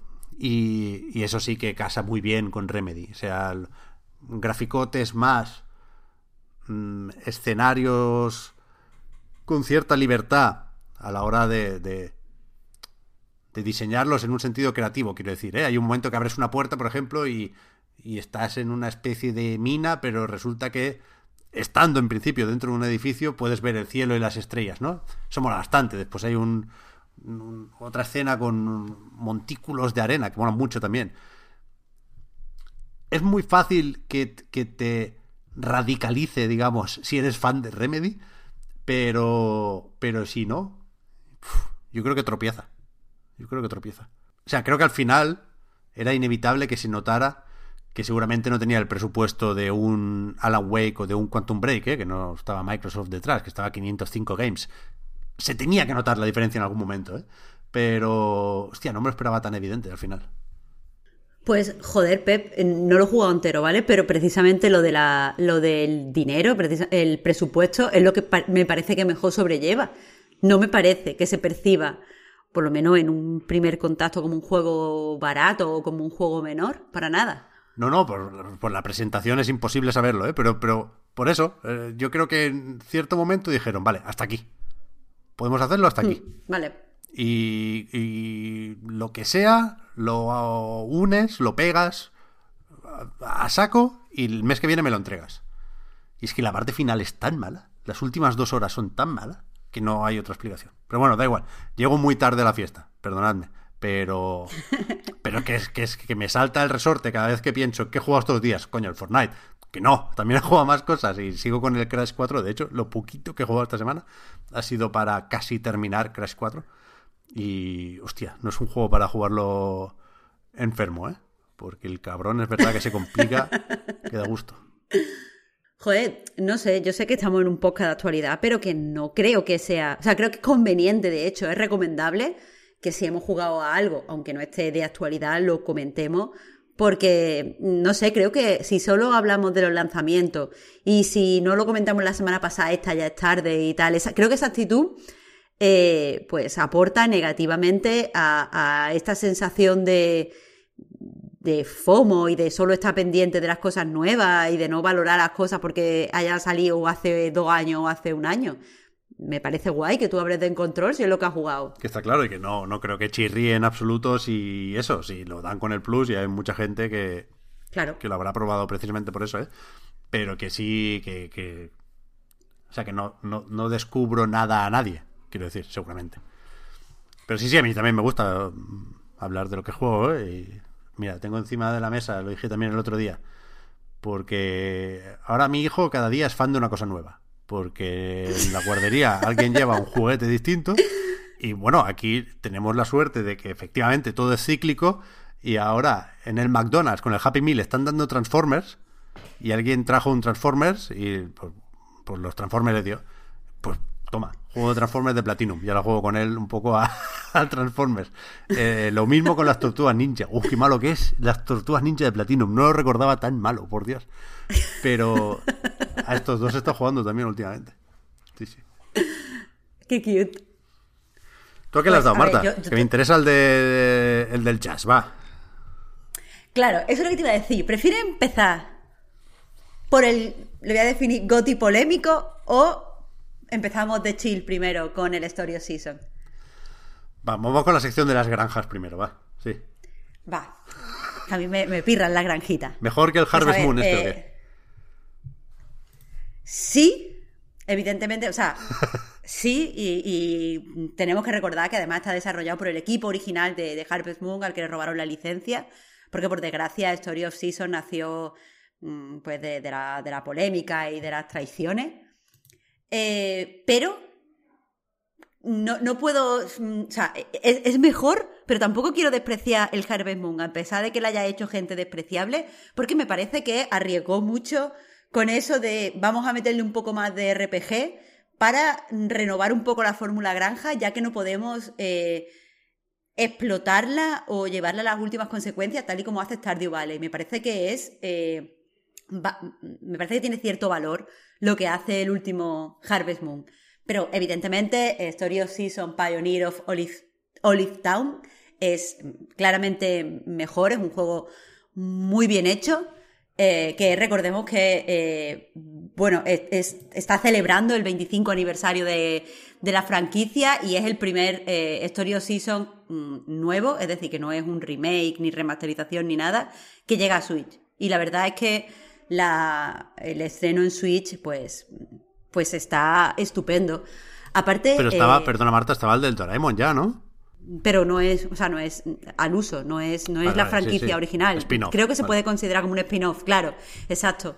Porque, porque es cierto, es cierto, y, y es 100% el del Doraemon eh, Story of Season, pero, pero está, está marketeado como spin-off. Este es el hecho, el hecho es que es el primer eh, Story of Season, Story of Season 100% que llega a Switch. Y una de las cosas que, que creo que, que es súper evidente, si somos fan de la franquicia, es que han querido hacer, eh, aunque no lo han anunciado así, una especie de super celebración por el 25 aniversario. Y lo que han hecho es, eh, pues, como re- re- o sea, traer de nuevo eh, algunas mecánicas o algunos elementos del gameplay que habían descartado, pues los han traído con cierta gracia. Han homenajeado a varios personajes que son icónicos en la franquicia. eh, pues ya sea trayéndolos directamente o haciendo a un personaje que, a lo mejor se llama igual, aunque tenga otra ocupación, porque no, encaje bien dentro de, la trama, pero un personaje que es idéntico con la misma personalidad. Han traído eh, detalles que hacía mucho que no veíamos, como por ejemplo los, aspersores, creo que, que es el que más se comentó cuando salió el tráiler. Y la verdad es que, que funciona, funciona muy bien.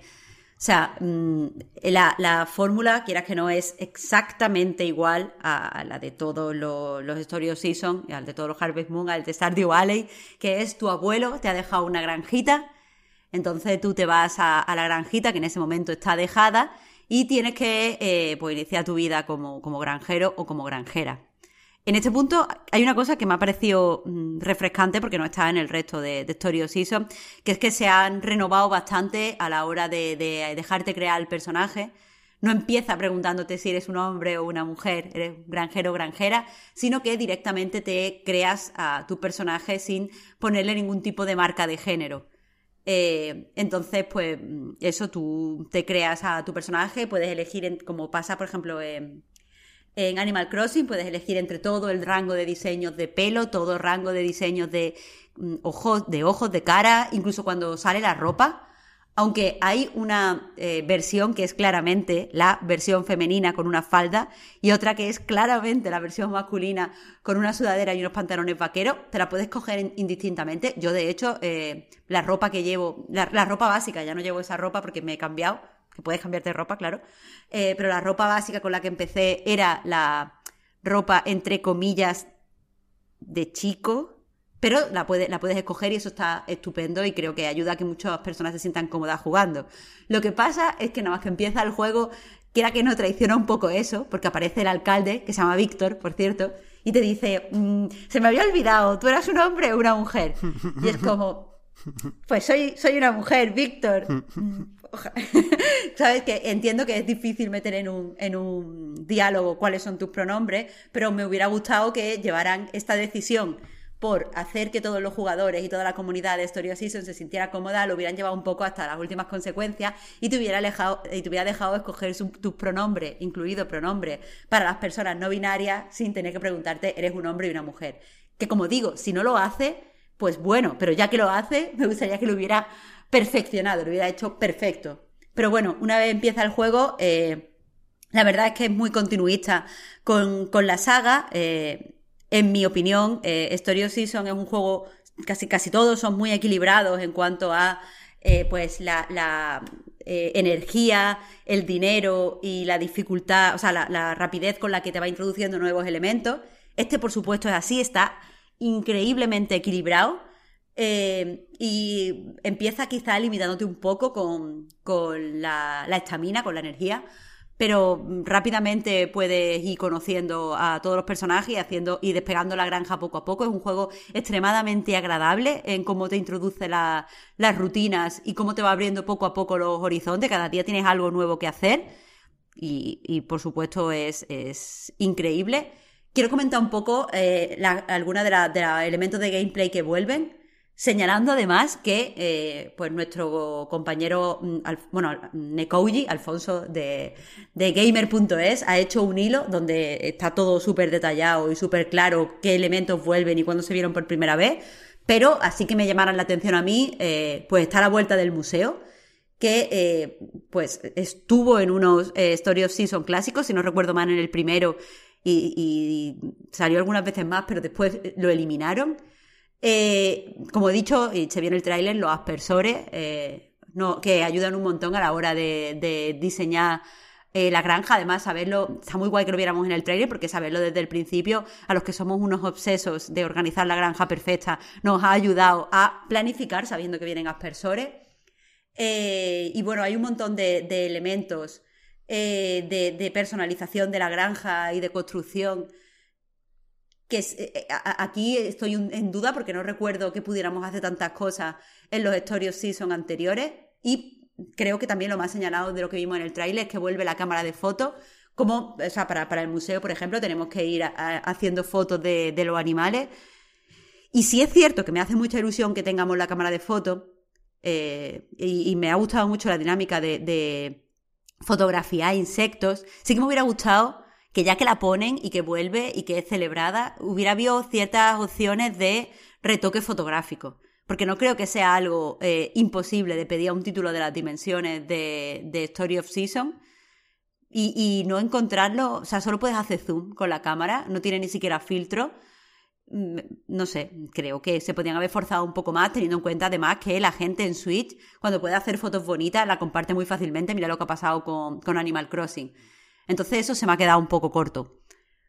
Pero, eh, quieras que no, o sea, y, aunque el juego me ha gustado mucho, quieras que no, es imposible no compararlo con, con Stardew Valley.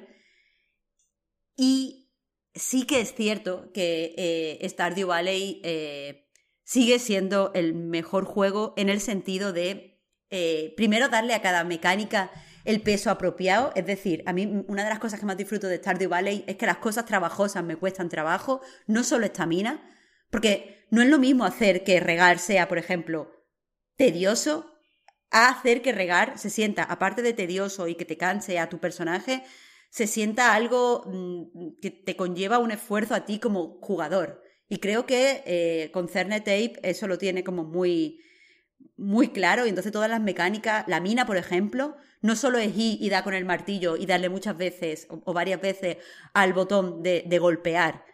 Tienes también el esfuerzo de protegerte, la tensión, está más oscuro, no sé, tiene ciertos elementos eh, que, contribuyen al game feel y siempre me parece que las mecánicas son mucho más profundas, o por lo menos yo las percibo mucho más profundas que aquí.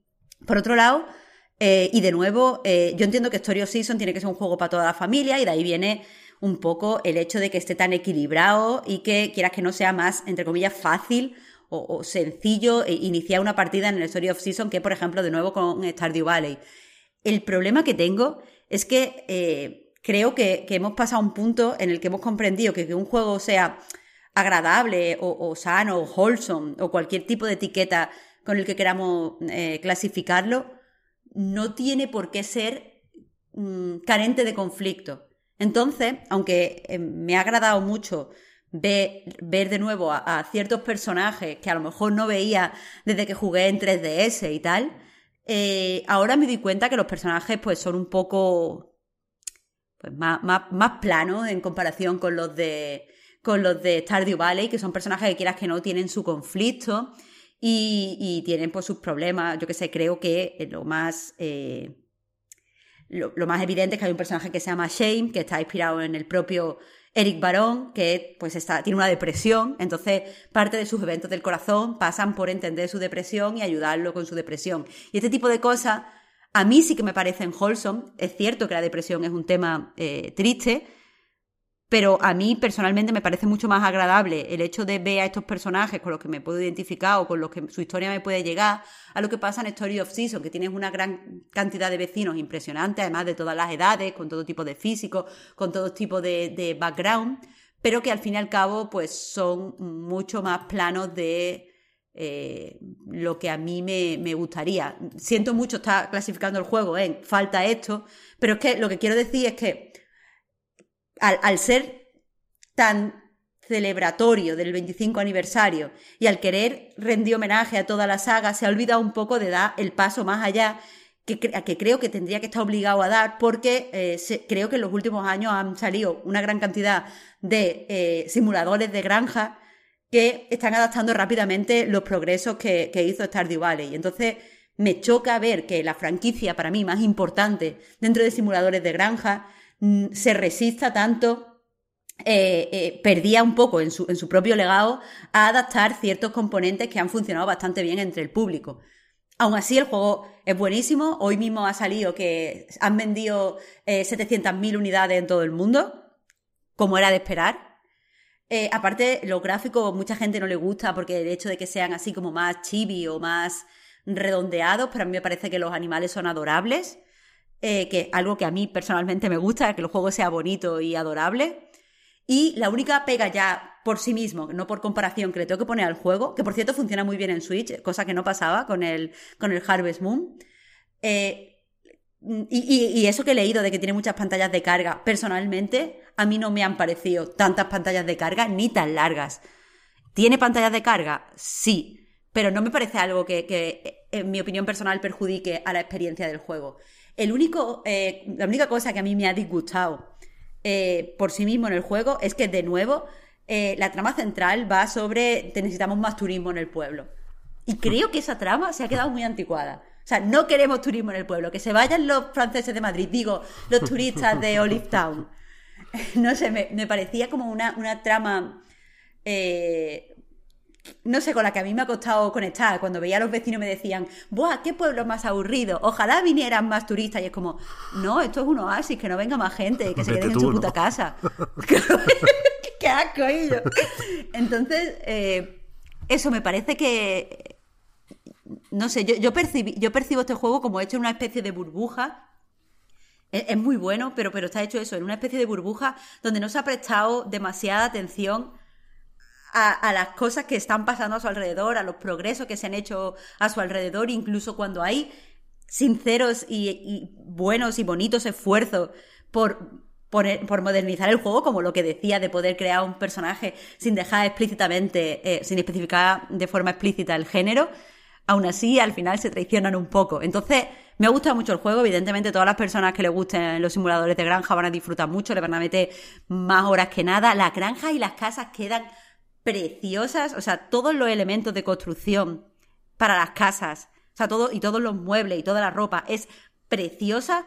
La, la, situación de la granja te da bastante juego, sobre todo porque en cierto momento reparas un puente, muy al principio, y puedes dividir tu granja y tus terrenos en dos cosa que a mí me flipa y, y porque puedes hacer un montón de diseños muy interesantes, me gustan muchísimo.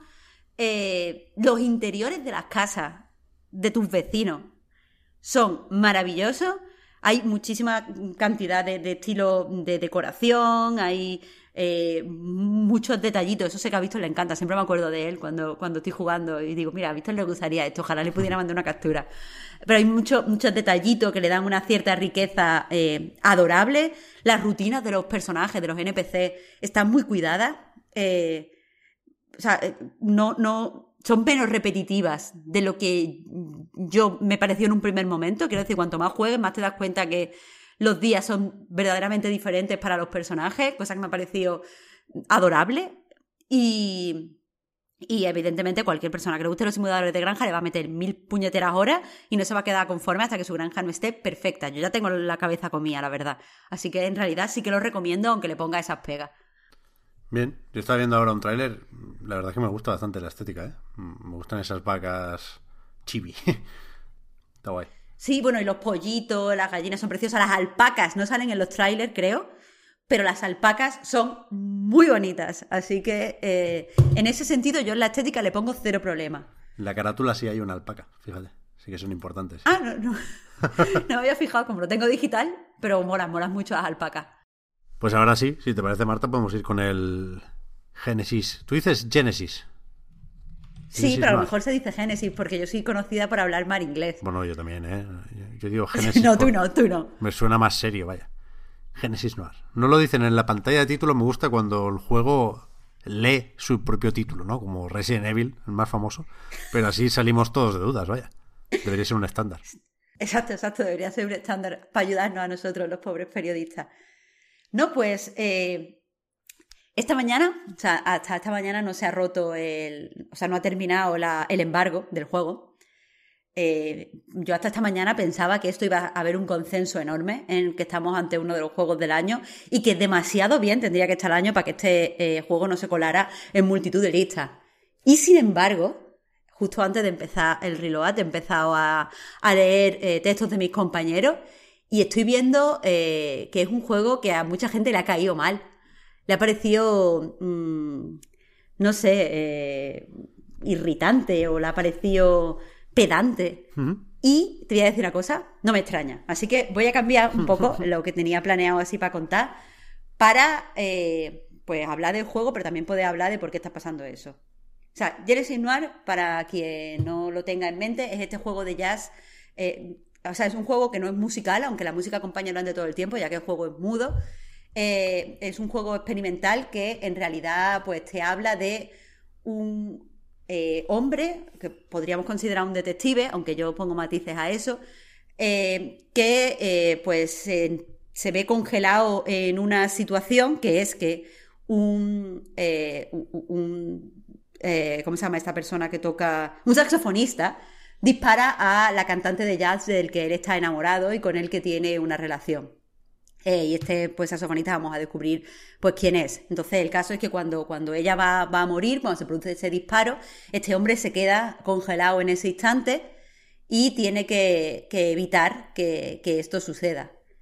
Eh, entiendo que el juego le haya podido caer mal a muchas personas porque, eh, bueno, eh, mi cabeza funciona como una mezcla entre Donnie Darko, la película, y el juego Sayonara Wild Heart. Porque una cosa que, que hace, por ejemplo, lo que saca, en mi opinión, eh, de Donnie Darko, es que en Donnie Darko, y por favor, no me vengáis por favor con los spoilers, porque es un juego, es una película independiente que tiene cuánto, 20 no puede tener 20 años, pero tiene muchos años, tiene más de 15 años seguro. Porque yo de adolescente era la mm, maldita coñazo de persona que te decía, ¿no lo has entendido? Pues yo la he visto tres veces y he tomado notas y la he entendido perfectamente, te la cuento. Entonces, si yo hacía eso de adolescente, es que la peli es muy vieja. Bueno, pero cuenta Pero- como, como aviso de spoiler en cualquier caso esto. Pasad Vale, va a haber 20 un segundos. spoiler eh, que voy a decir muy rápido. Al igual que Donnie Darko, Genesis Noir, eh, y lo hace desde el principio, enmarca el fin del mundo con eh, un evento traumático del protagonista. En el caso de Donnie Darko, era la muerte de Donnie. Cuando empieza la película te dicen el mundo acaba en tres días. Y lo que pasa en tres días es que se muere, eh, se puede sacrificar el protagonista. Aquí, eh, el final del mundo, lo que identifica como fin del mundo, es la muerte de, de esta mujer. Entonces, eh, entiendo, y aquí ya no voy a decir más spoilers, eh, entiendo que para, para mucha gente le pueda resultar muy pedante esta aproximación, porque al igual que Donnie Darko, pues utiliza eh, cierta- ciertos conceptos científicos, en- es muy evidente en Genesis Noir, por ejemplo, la, la mujer de la, la cantante de la que está enamorado el protagonista se llama Miss Mass, eh, la señora Massa, utiliza ciertos conceptos de, de física, utiliza la teoría de cuerdas y tal, para eh, dotar de eh, pues profundidad, da, cierta, da cierto peso e importancia a unos contextos, a unos conceptos que en otros juegos, por ejemplo, para dar importancia se revisten de espiritualidad. Y ahí viene mi eh, comparación con Sayonara Wild Heart. En Sayonara Wild Heart se utiliza el tarot y se utilizan estos conceptos como de destino y de viaje, de, del, en este caso viaje del loco en vez de viaje del héroe. Se utilizan todo ese tipo de contextos para hablar de lo que es una historia muy sencilla de, pues, mm, perdona, pero me han roto el corazón y ahora me tengo que recuperar.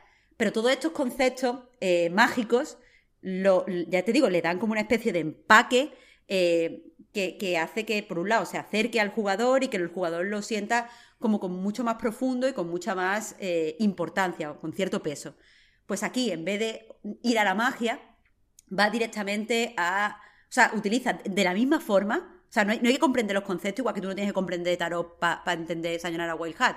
Pero aquí en Genesis Noir utiliza ciertos conceptos de física, ya te digo, la teoría de cuerdas es el más evidente porque lo pronuncian desde el principio. También relaciona, por ejemplo, el Big Bang con el hecho de conocer a esta cantante, es decir, el mundo se creó con ella y cuando ella muera, el mundo termina. Es lo único en realidad que tenemos que entender. Lo que pasa es que entiendo que al ser conceptos científicos, mucha gente, si no los consigue entender del todo, pues se frustre, porque los conceptos mágicos los podemos pasar un poco más por encima. Pero con este tipo de, conceptos, pues nos gusta tenerlo atado y bien atado. De hecho, la tercera eh, influencia que tenía apuntada es la de Christopher Nolan, porque aquí, eh, bueno, Nolan también utiliza muchos conceptos científicos para eh, estructurar la importancia dramática de, ciertos eventos dentro de su narrativa. Lo que pasa es que Nolan explica estos conceptos una y otra vez, y otra vez, y otra vez, y otra vez. Entonces nunca te vas a sentir perdido. Eh, pero, pero en realidad están haciendo exactamente la misma jugada. Y a mí aquí, sinceramente, me cae mejor, porque no me gusta que me sobreexpliquen las cosas, especialmente cuando veo que no necesito entender ese concepto en realidad, porque el concepto es, no es un MacGuffin, pero es, es similar a un MacGuffin, es algo que simplemente está ahí para hacerme sentir mm, que eh, lo que estoy viviendo no es una historia normal de chico conoce chica, sino que es algo que está por encima de ellos y es mucho más grande.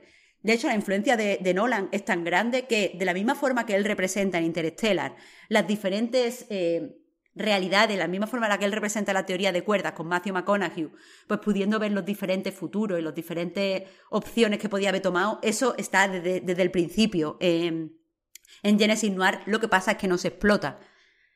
Ahora, eh, y dicho esto, que es por lo que creo que la gente le puede causar cierto rechazo al juego, entendible, por otro lado, si no te gusta, pues tampoco te gusta sí, sí que eh, tengo que decir que a mí es lo que me flipa del juego. Cómo eh, es capaz de revestir a las cosas súper mundanas de una. Eh, pues no sé, de algo que está por encima de, la propia historia. A mí eso me hace que conecte muy bien con ello. Por otro lado, y ya dejando de lado el planteamiento principal, la jugabilidad del juego es totalmente experimental y creo que está muy bien diseñado para que te sientas que estás descubriendo y experimentando. Aparte de, usar una serie de, metáforas súper potentes. Por ejemplo, decía al principio que el protagonista es un detective. Yo digo que es un detective porque en la sinopsis lo pone. Pero en realidad cuando juegas al juego no está tan claro que sea un detective como, como que es un pobre desgraciado que vende su tiempo por dinero. O sea, es, un, tío normal y corriente. Y me gusta que el juego te represente eso en la primera escena del juego, y se ha visto en los demos, esto no es spoiler, con el protagonista vendiendo relojes. ¿Sabes? El protagonista vende relojes a cambio de dinero. Tú lo puedes, si quieres, verlo como algo literal, pues es un señor que vende relojes. Hay gente que lo hace. Pero yo, y dado, dado la, cómo utiliza la narrativa y la metáfora el juego más adelante, entiendo que lo que te está diciendo esto, este hombre vende su tiempo por dinero, no tiene ningún tipo más de importancia. Eso es lo que hace y, y ya está. Pues ese tipo de jugadas te la hace muchas veces y esta, especial, esta no me parece que sea especialmente inteligente, pero hay algunas jugadas en ese sentido bastante inteligentes y metáforas que a mí me parecen bastante sugerentes. Pero ya, te digo, volviendo a la jugabilidad, eh, el, protagonista de repente descubre que necesita eh, crear un agujero negro, es decir, necesita hacer cualquier tipo de cosa para que no se produzca eh, pues este apocalipsis, este final de los tiempos cuando muera la mujer y en su mente, ya te digo, con todos estos conceptos de física que utiliza, decide que va a crear un agujero negro para que desvíe la bala y ella no muera. Entonces el tiempo está ahí congelado y a partir de, ese tiempo congelado podemos acceder a diferentes planos de la realidad donde vamos a ir descubriendo una serie de pistas que pueden hacer que creemos este agujero negro. Nos van a dar los elementos para crear estos agujeros negros. Entonces, eh, todo el tiempo eh, igual que se está reinventando la forma en la que el juego se comunica con nosotros. Y aquí no quiero desvelar nada porque es muy, muy bonito descubrirlo eh, directamente, incluso aunque nos produzca cierto rechazo. Eh, pero eso, la jugabilidad también se va, mm, mm, se va reinventando todo el tiempo. Hay, por ejemplo, una parte del juego en la que para encontrar las pistas nos vamos armados con una serie de semillas. Algunas absorben luz, eh, otras absorben oscuridad, otras absorben una especie de, rayos dorados, que después descubriremos lo que es, y tenemos que ir plantándolas en sitios específicos para eh, y liberar nuestro camino y poder un poco reconstruir qué es lo que nos ha llevado hasta ahí. En otro momento, pues tenemos que crear moléculas, porque todo esto, ya te digo, el Big Bang, cuando la conocemos a ella y vemos el flashback de conocerla a ella, todo perfectamente animado, parece un corto experimental de animación, pero cuando, cuando vemos este flashback de conocerla a ella, eh, entendemos que en la mente de este pobre desgraciado se, se crea el, el mundo y entonces la jugabilidad pasa por hacer moléculas. Estamos sumergidos y tenemos que ir pues creando diferentes tipos de moléculas para, para poder ir creando el mundo que, vamos a, pisar. Y todo este tipo de cosas eh, podrán ser más o menos divertidas, pero a mí personalmente me parece que hablan del juego y del personaje a un nivel que pocas veces lo hacen las mecánicas de los juegos independientes. Y además de todo eso, el game feel en algunas partes está increíblemente bien conseguido. Por ejemplo, eh, al principio del todo eh, se da la casualidad que tenemos que pegar en una puerta. La forma en la que pegamos la puerta, la forma en la que agitamos con violencia eh, la, manija de la puerta, está muy, o sea, es muy, muy, muy inmersiva. Y en ese sentido hay, hay muchas ocasiones en las que podemos llegarnos a sentir así. Se me ocurre, por ejemplo, que en cierto momento estamos viendo quién es el asesino, quién es el hombre que está disparando a, a esta Miss Mass y eh, pues vemos un poco su, su historia, descubrimos su, de dónde viene y por qué, cómo se convirtió en saxofonista.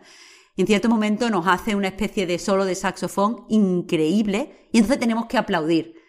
Pues la forma en la que aplaudimos eh, me parece muy, muy pensada para que de verdad como jugadores podamos proyectar la emoción que nos ha producido ver ese solo de saxofón. Eh, la verdad es que si me parece el GOTI este juego, no es por la historia, la historia es lo que es. Es un chico conoce chica y la chica va a morir. Poco más.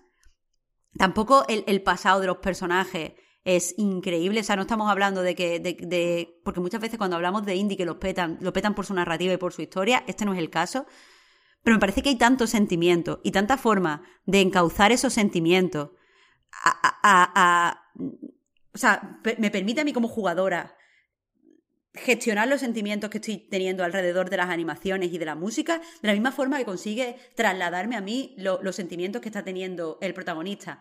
Otro ejemplo, y, los pongo, no, no, son spoilers, pero aún así, no me importa en este caso ponerlos, porque hay que sentirlos y experimentarlos para... para... O sea, no, te puedo, no te puedo decir cómo experimentarlos, así que no creo que sean spoilers. Pero en cierto momento, el, este hombre está viendo por primera vez a la mujer cantar y está bebiendo de una botella. Y van saliendo burbujas de la botella. Entonces, cuanto más burbujas expresamos, o sea, cuanto más nos fascinamos con ella, más burbujas salen y más burbujas tenemos que quitar para poder verlas. Y a mí todas esas ideas me parece que están tan bien pensadas y tan bien reflexionadas para crearte un estado, o sea, para, meterte en ese estado, eh, pues, pues, de, euforia, de estar enamorándote, que, que, no puedo sino, sino fascinarme con el juego. Es que lo que decía, por ejemplo, cuando estábamos hablando antes del Story of Season de que las mecánicas está vacía, hay veces que juego a juego y me da la sensación de que hay ciertas mecánicas o ciertos elementos del gameplay que se meten simplemente porque el género te dice que tienen que estar. O sea, tienes que hacer esto y este elemento está aquí porque los jugadores esperan que esté aquí porque es lo que te dice el género. Y está bien, está bien cumplir las expectativas y está bien darle a los jugadores lo que quieren. Pero cuando encuentro un juego donde toda y cada uno de los elementos y toda y cada una de las mecánicas tiene detrás un pensamiento en la forma en la que la ejecutamos, en la forma en la que están implementadas y en la forma en la que te hablan del universo que estás habitando. O sea, cuando encuentro un juego donde todas las mecánicas son así, como Stardew Valley o como Genesis Noir, no puedo sino sentir eh, de verdad un placer táctil jugando que para mí hace que esos juegos sean Goti. O sea, hay pocas, pocas veces encuentro estas cosas y para mí ya directamente un juego así es Goti. Así que eh, sí que sé que Genesis Noir no es para todo el mundo y no se lo recomendaría a la gente que no disfrute con los juegos experimentales y aún así la gente que disfruta con los juegos experimentales a muchos les va a parecer muy repelente. Pero como conectes con él, creo que, es como una un estendalazo en el cerebro. Y, y no sé, si nos gusta también el cine de animación y el cine de animación experimental, también creo que es un juego imprescindible. Así que eh, por mi parte, eh, es perfecto y, aunque sea por probar, probar la demo, aunque sea, le diría a todo el mundo. Si te gusta la demo, te tendría que gustar el juego. Joder, yo me bajé la demo y no la llegué a probar, pero tengo unas ganas bestiales a esto, porque visualmente me flipa y los bueno, no sé los temas, pero el imaginario que tiene detrás también me gusta mucho. Y me queda la duda, y tampoco te quiero preguntar mucho por esto, Marta, porque la gracia es descubrirlo, ¿eh? Pero en, en esto de interactuar con el juego de formas muy específicas, eh, yo he leído en varios sitios que es más que nada una aventura point and, click, ¿no? ¿Esto? Sí. sea, sí, sí, lo es. Mejor jugar con ratón que otra cosa, porque esto está en PC, en Xbox, en Game Pass, para ambas plataformas, y en Switch. Mejor PC, ¿no? ¿Entiendo aquí o qué? Yo juego con mando y ha ido muy bien. ¿Con mando? Sí. Sí. Joder, vale, A mí me ha ido bastante bien. Pero moviendo un Es que no me gusta jugar. No, no. Bueno, sí, pero es que esto es otra de las gracias del juego. Tú tienes entidad dentro del juego. Entonces, hay veces que estás moviendo el cursor y si a lo mejor le das a una viga de la casa del protagonista, la viga se, tambalea y sale polvo. Y, eh, por ejemplo, si, si, pasas al lado de eh, un cuadro, a lo mejor el cuadro le, das un topetazo y el cuadro se cae.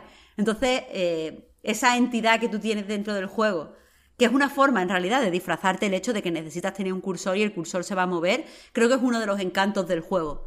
Que, y, ahí, o sea, estoy hablando de, la primera escena, cómo reacciona el cursor a ese escenario. En otros escenarios eh, funciona de forma diferente y, siempre está guay descubrirlo. Entonces, por eso no pasa nada si juegas con, con mando.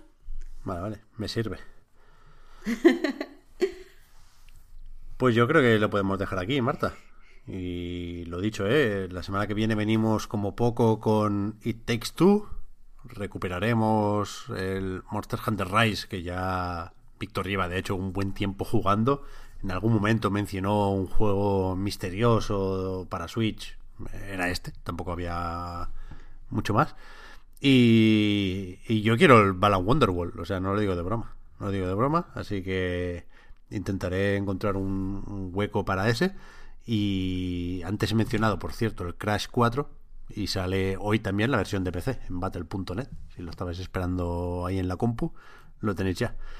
Así que eso, después de una semana de actualidad más o menos durilla de aguantar, ah, no han sido especialmente emocionantes las noticias porque había más sea, había pocas y dentro de esas pocas más malas que buenas y sin tener toda la información que nos gustaría, alguien habrá celebrado, no lo hemos comentado aquí Marta, pero también se ha anunciado una película de Ghost of Tsushima dirigida por el director, no me voy a aprender nunca su nombre, de las películas de John Wick, que por cierto me dijo el Sopas que lo han, lo han apartado de las próximas entregas, de la 4 y no sé si están ya maquinando la 5, pero algo ha pasado ahí, no sé.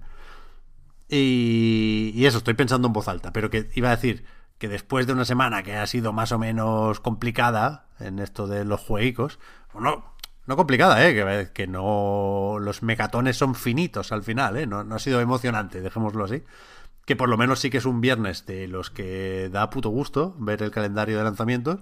Y por lo tanto, a esto quería llegar, debería esperarnos un fin de semana muy entretenido a todos, ¿no? Eso espero, eso espero. Y también la semana que viene, ya que hemos abierto la puerta a juegos que no son total de actualidad, a ver si puedo hablar un poquito del, no sé si se dice gnosia. G, ginosia, voy a decir. ¿Ese está bien o qué? Uf, hay mucho tema, mucha tela que cortar. Quiero hablarlo con Víctor. Estaba jugando que sé ahora, sí. Sí. A ver, a ver qué tal. Pues eso, la semana que viene, en directo en Twitch, ya diremos la hora, veremos si a las 10 o un poquitín más tarde, por eso de ser festivo, aunque bueno, nadie habrá podido salir de fiesta el día anterior, con lo cual a las 10 igual no es mala hora. Pero nos encontramos ahí y yo voy a coger carrerilla para la despedida y decir que tanto a nightgames.com como el podcast Reload son proyectos que se mantienen gracias a vuestras generosas aportaciones. Patreon.com barra a Reload para más información. Los patrons tenéis ahora un ratito más de podcast en la prórroga. Hoy va a ser al uso, no habrá sorpresas. Ya, ya se encargó la gente de aclarar eso, ¿eh? pero la semana pasada nos despedíamos haciendo una bromita porque yo dije, Marta, vamos a grabar rápido la prórroga Eh, tú te reíste, yo dije, no sé de qué te ríes, porque la habíamos grabado ya el día anterior con Víctor y duraba dos putas horas. Con lo cual, explicado ya el chiste, aclaro que, que esta semana no hay sorpresas de ese tipo.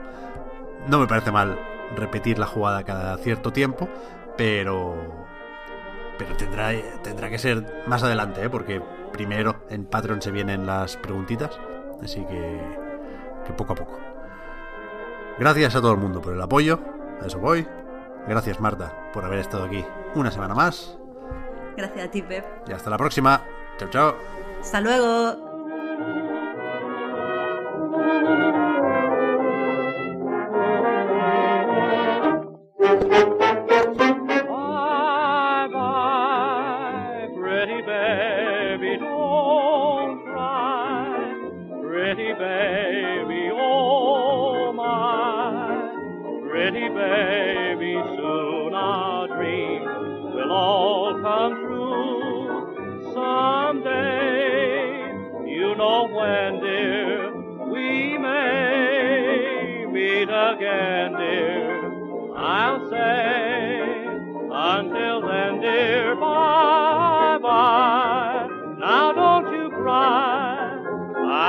Back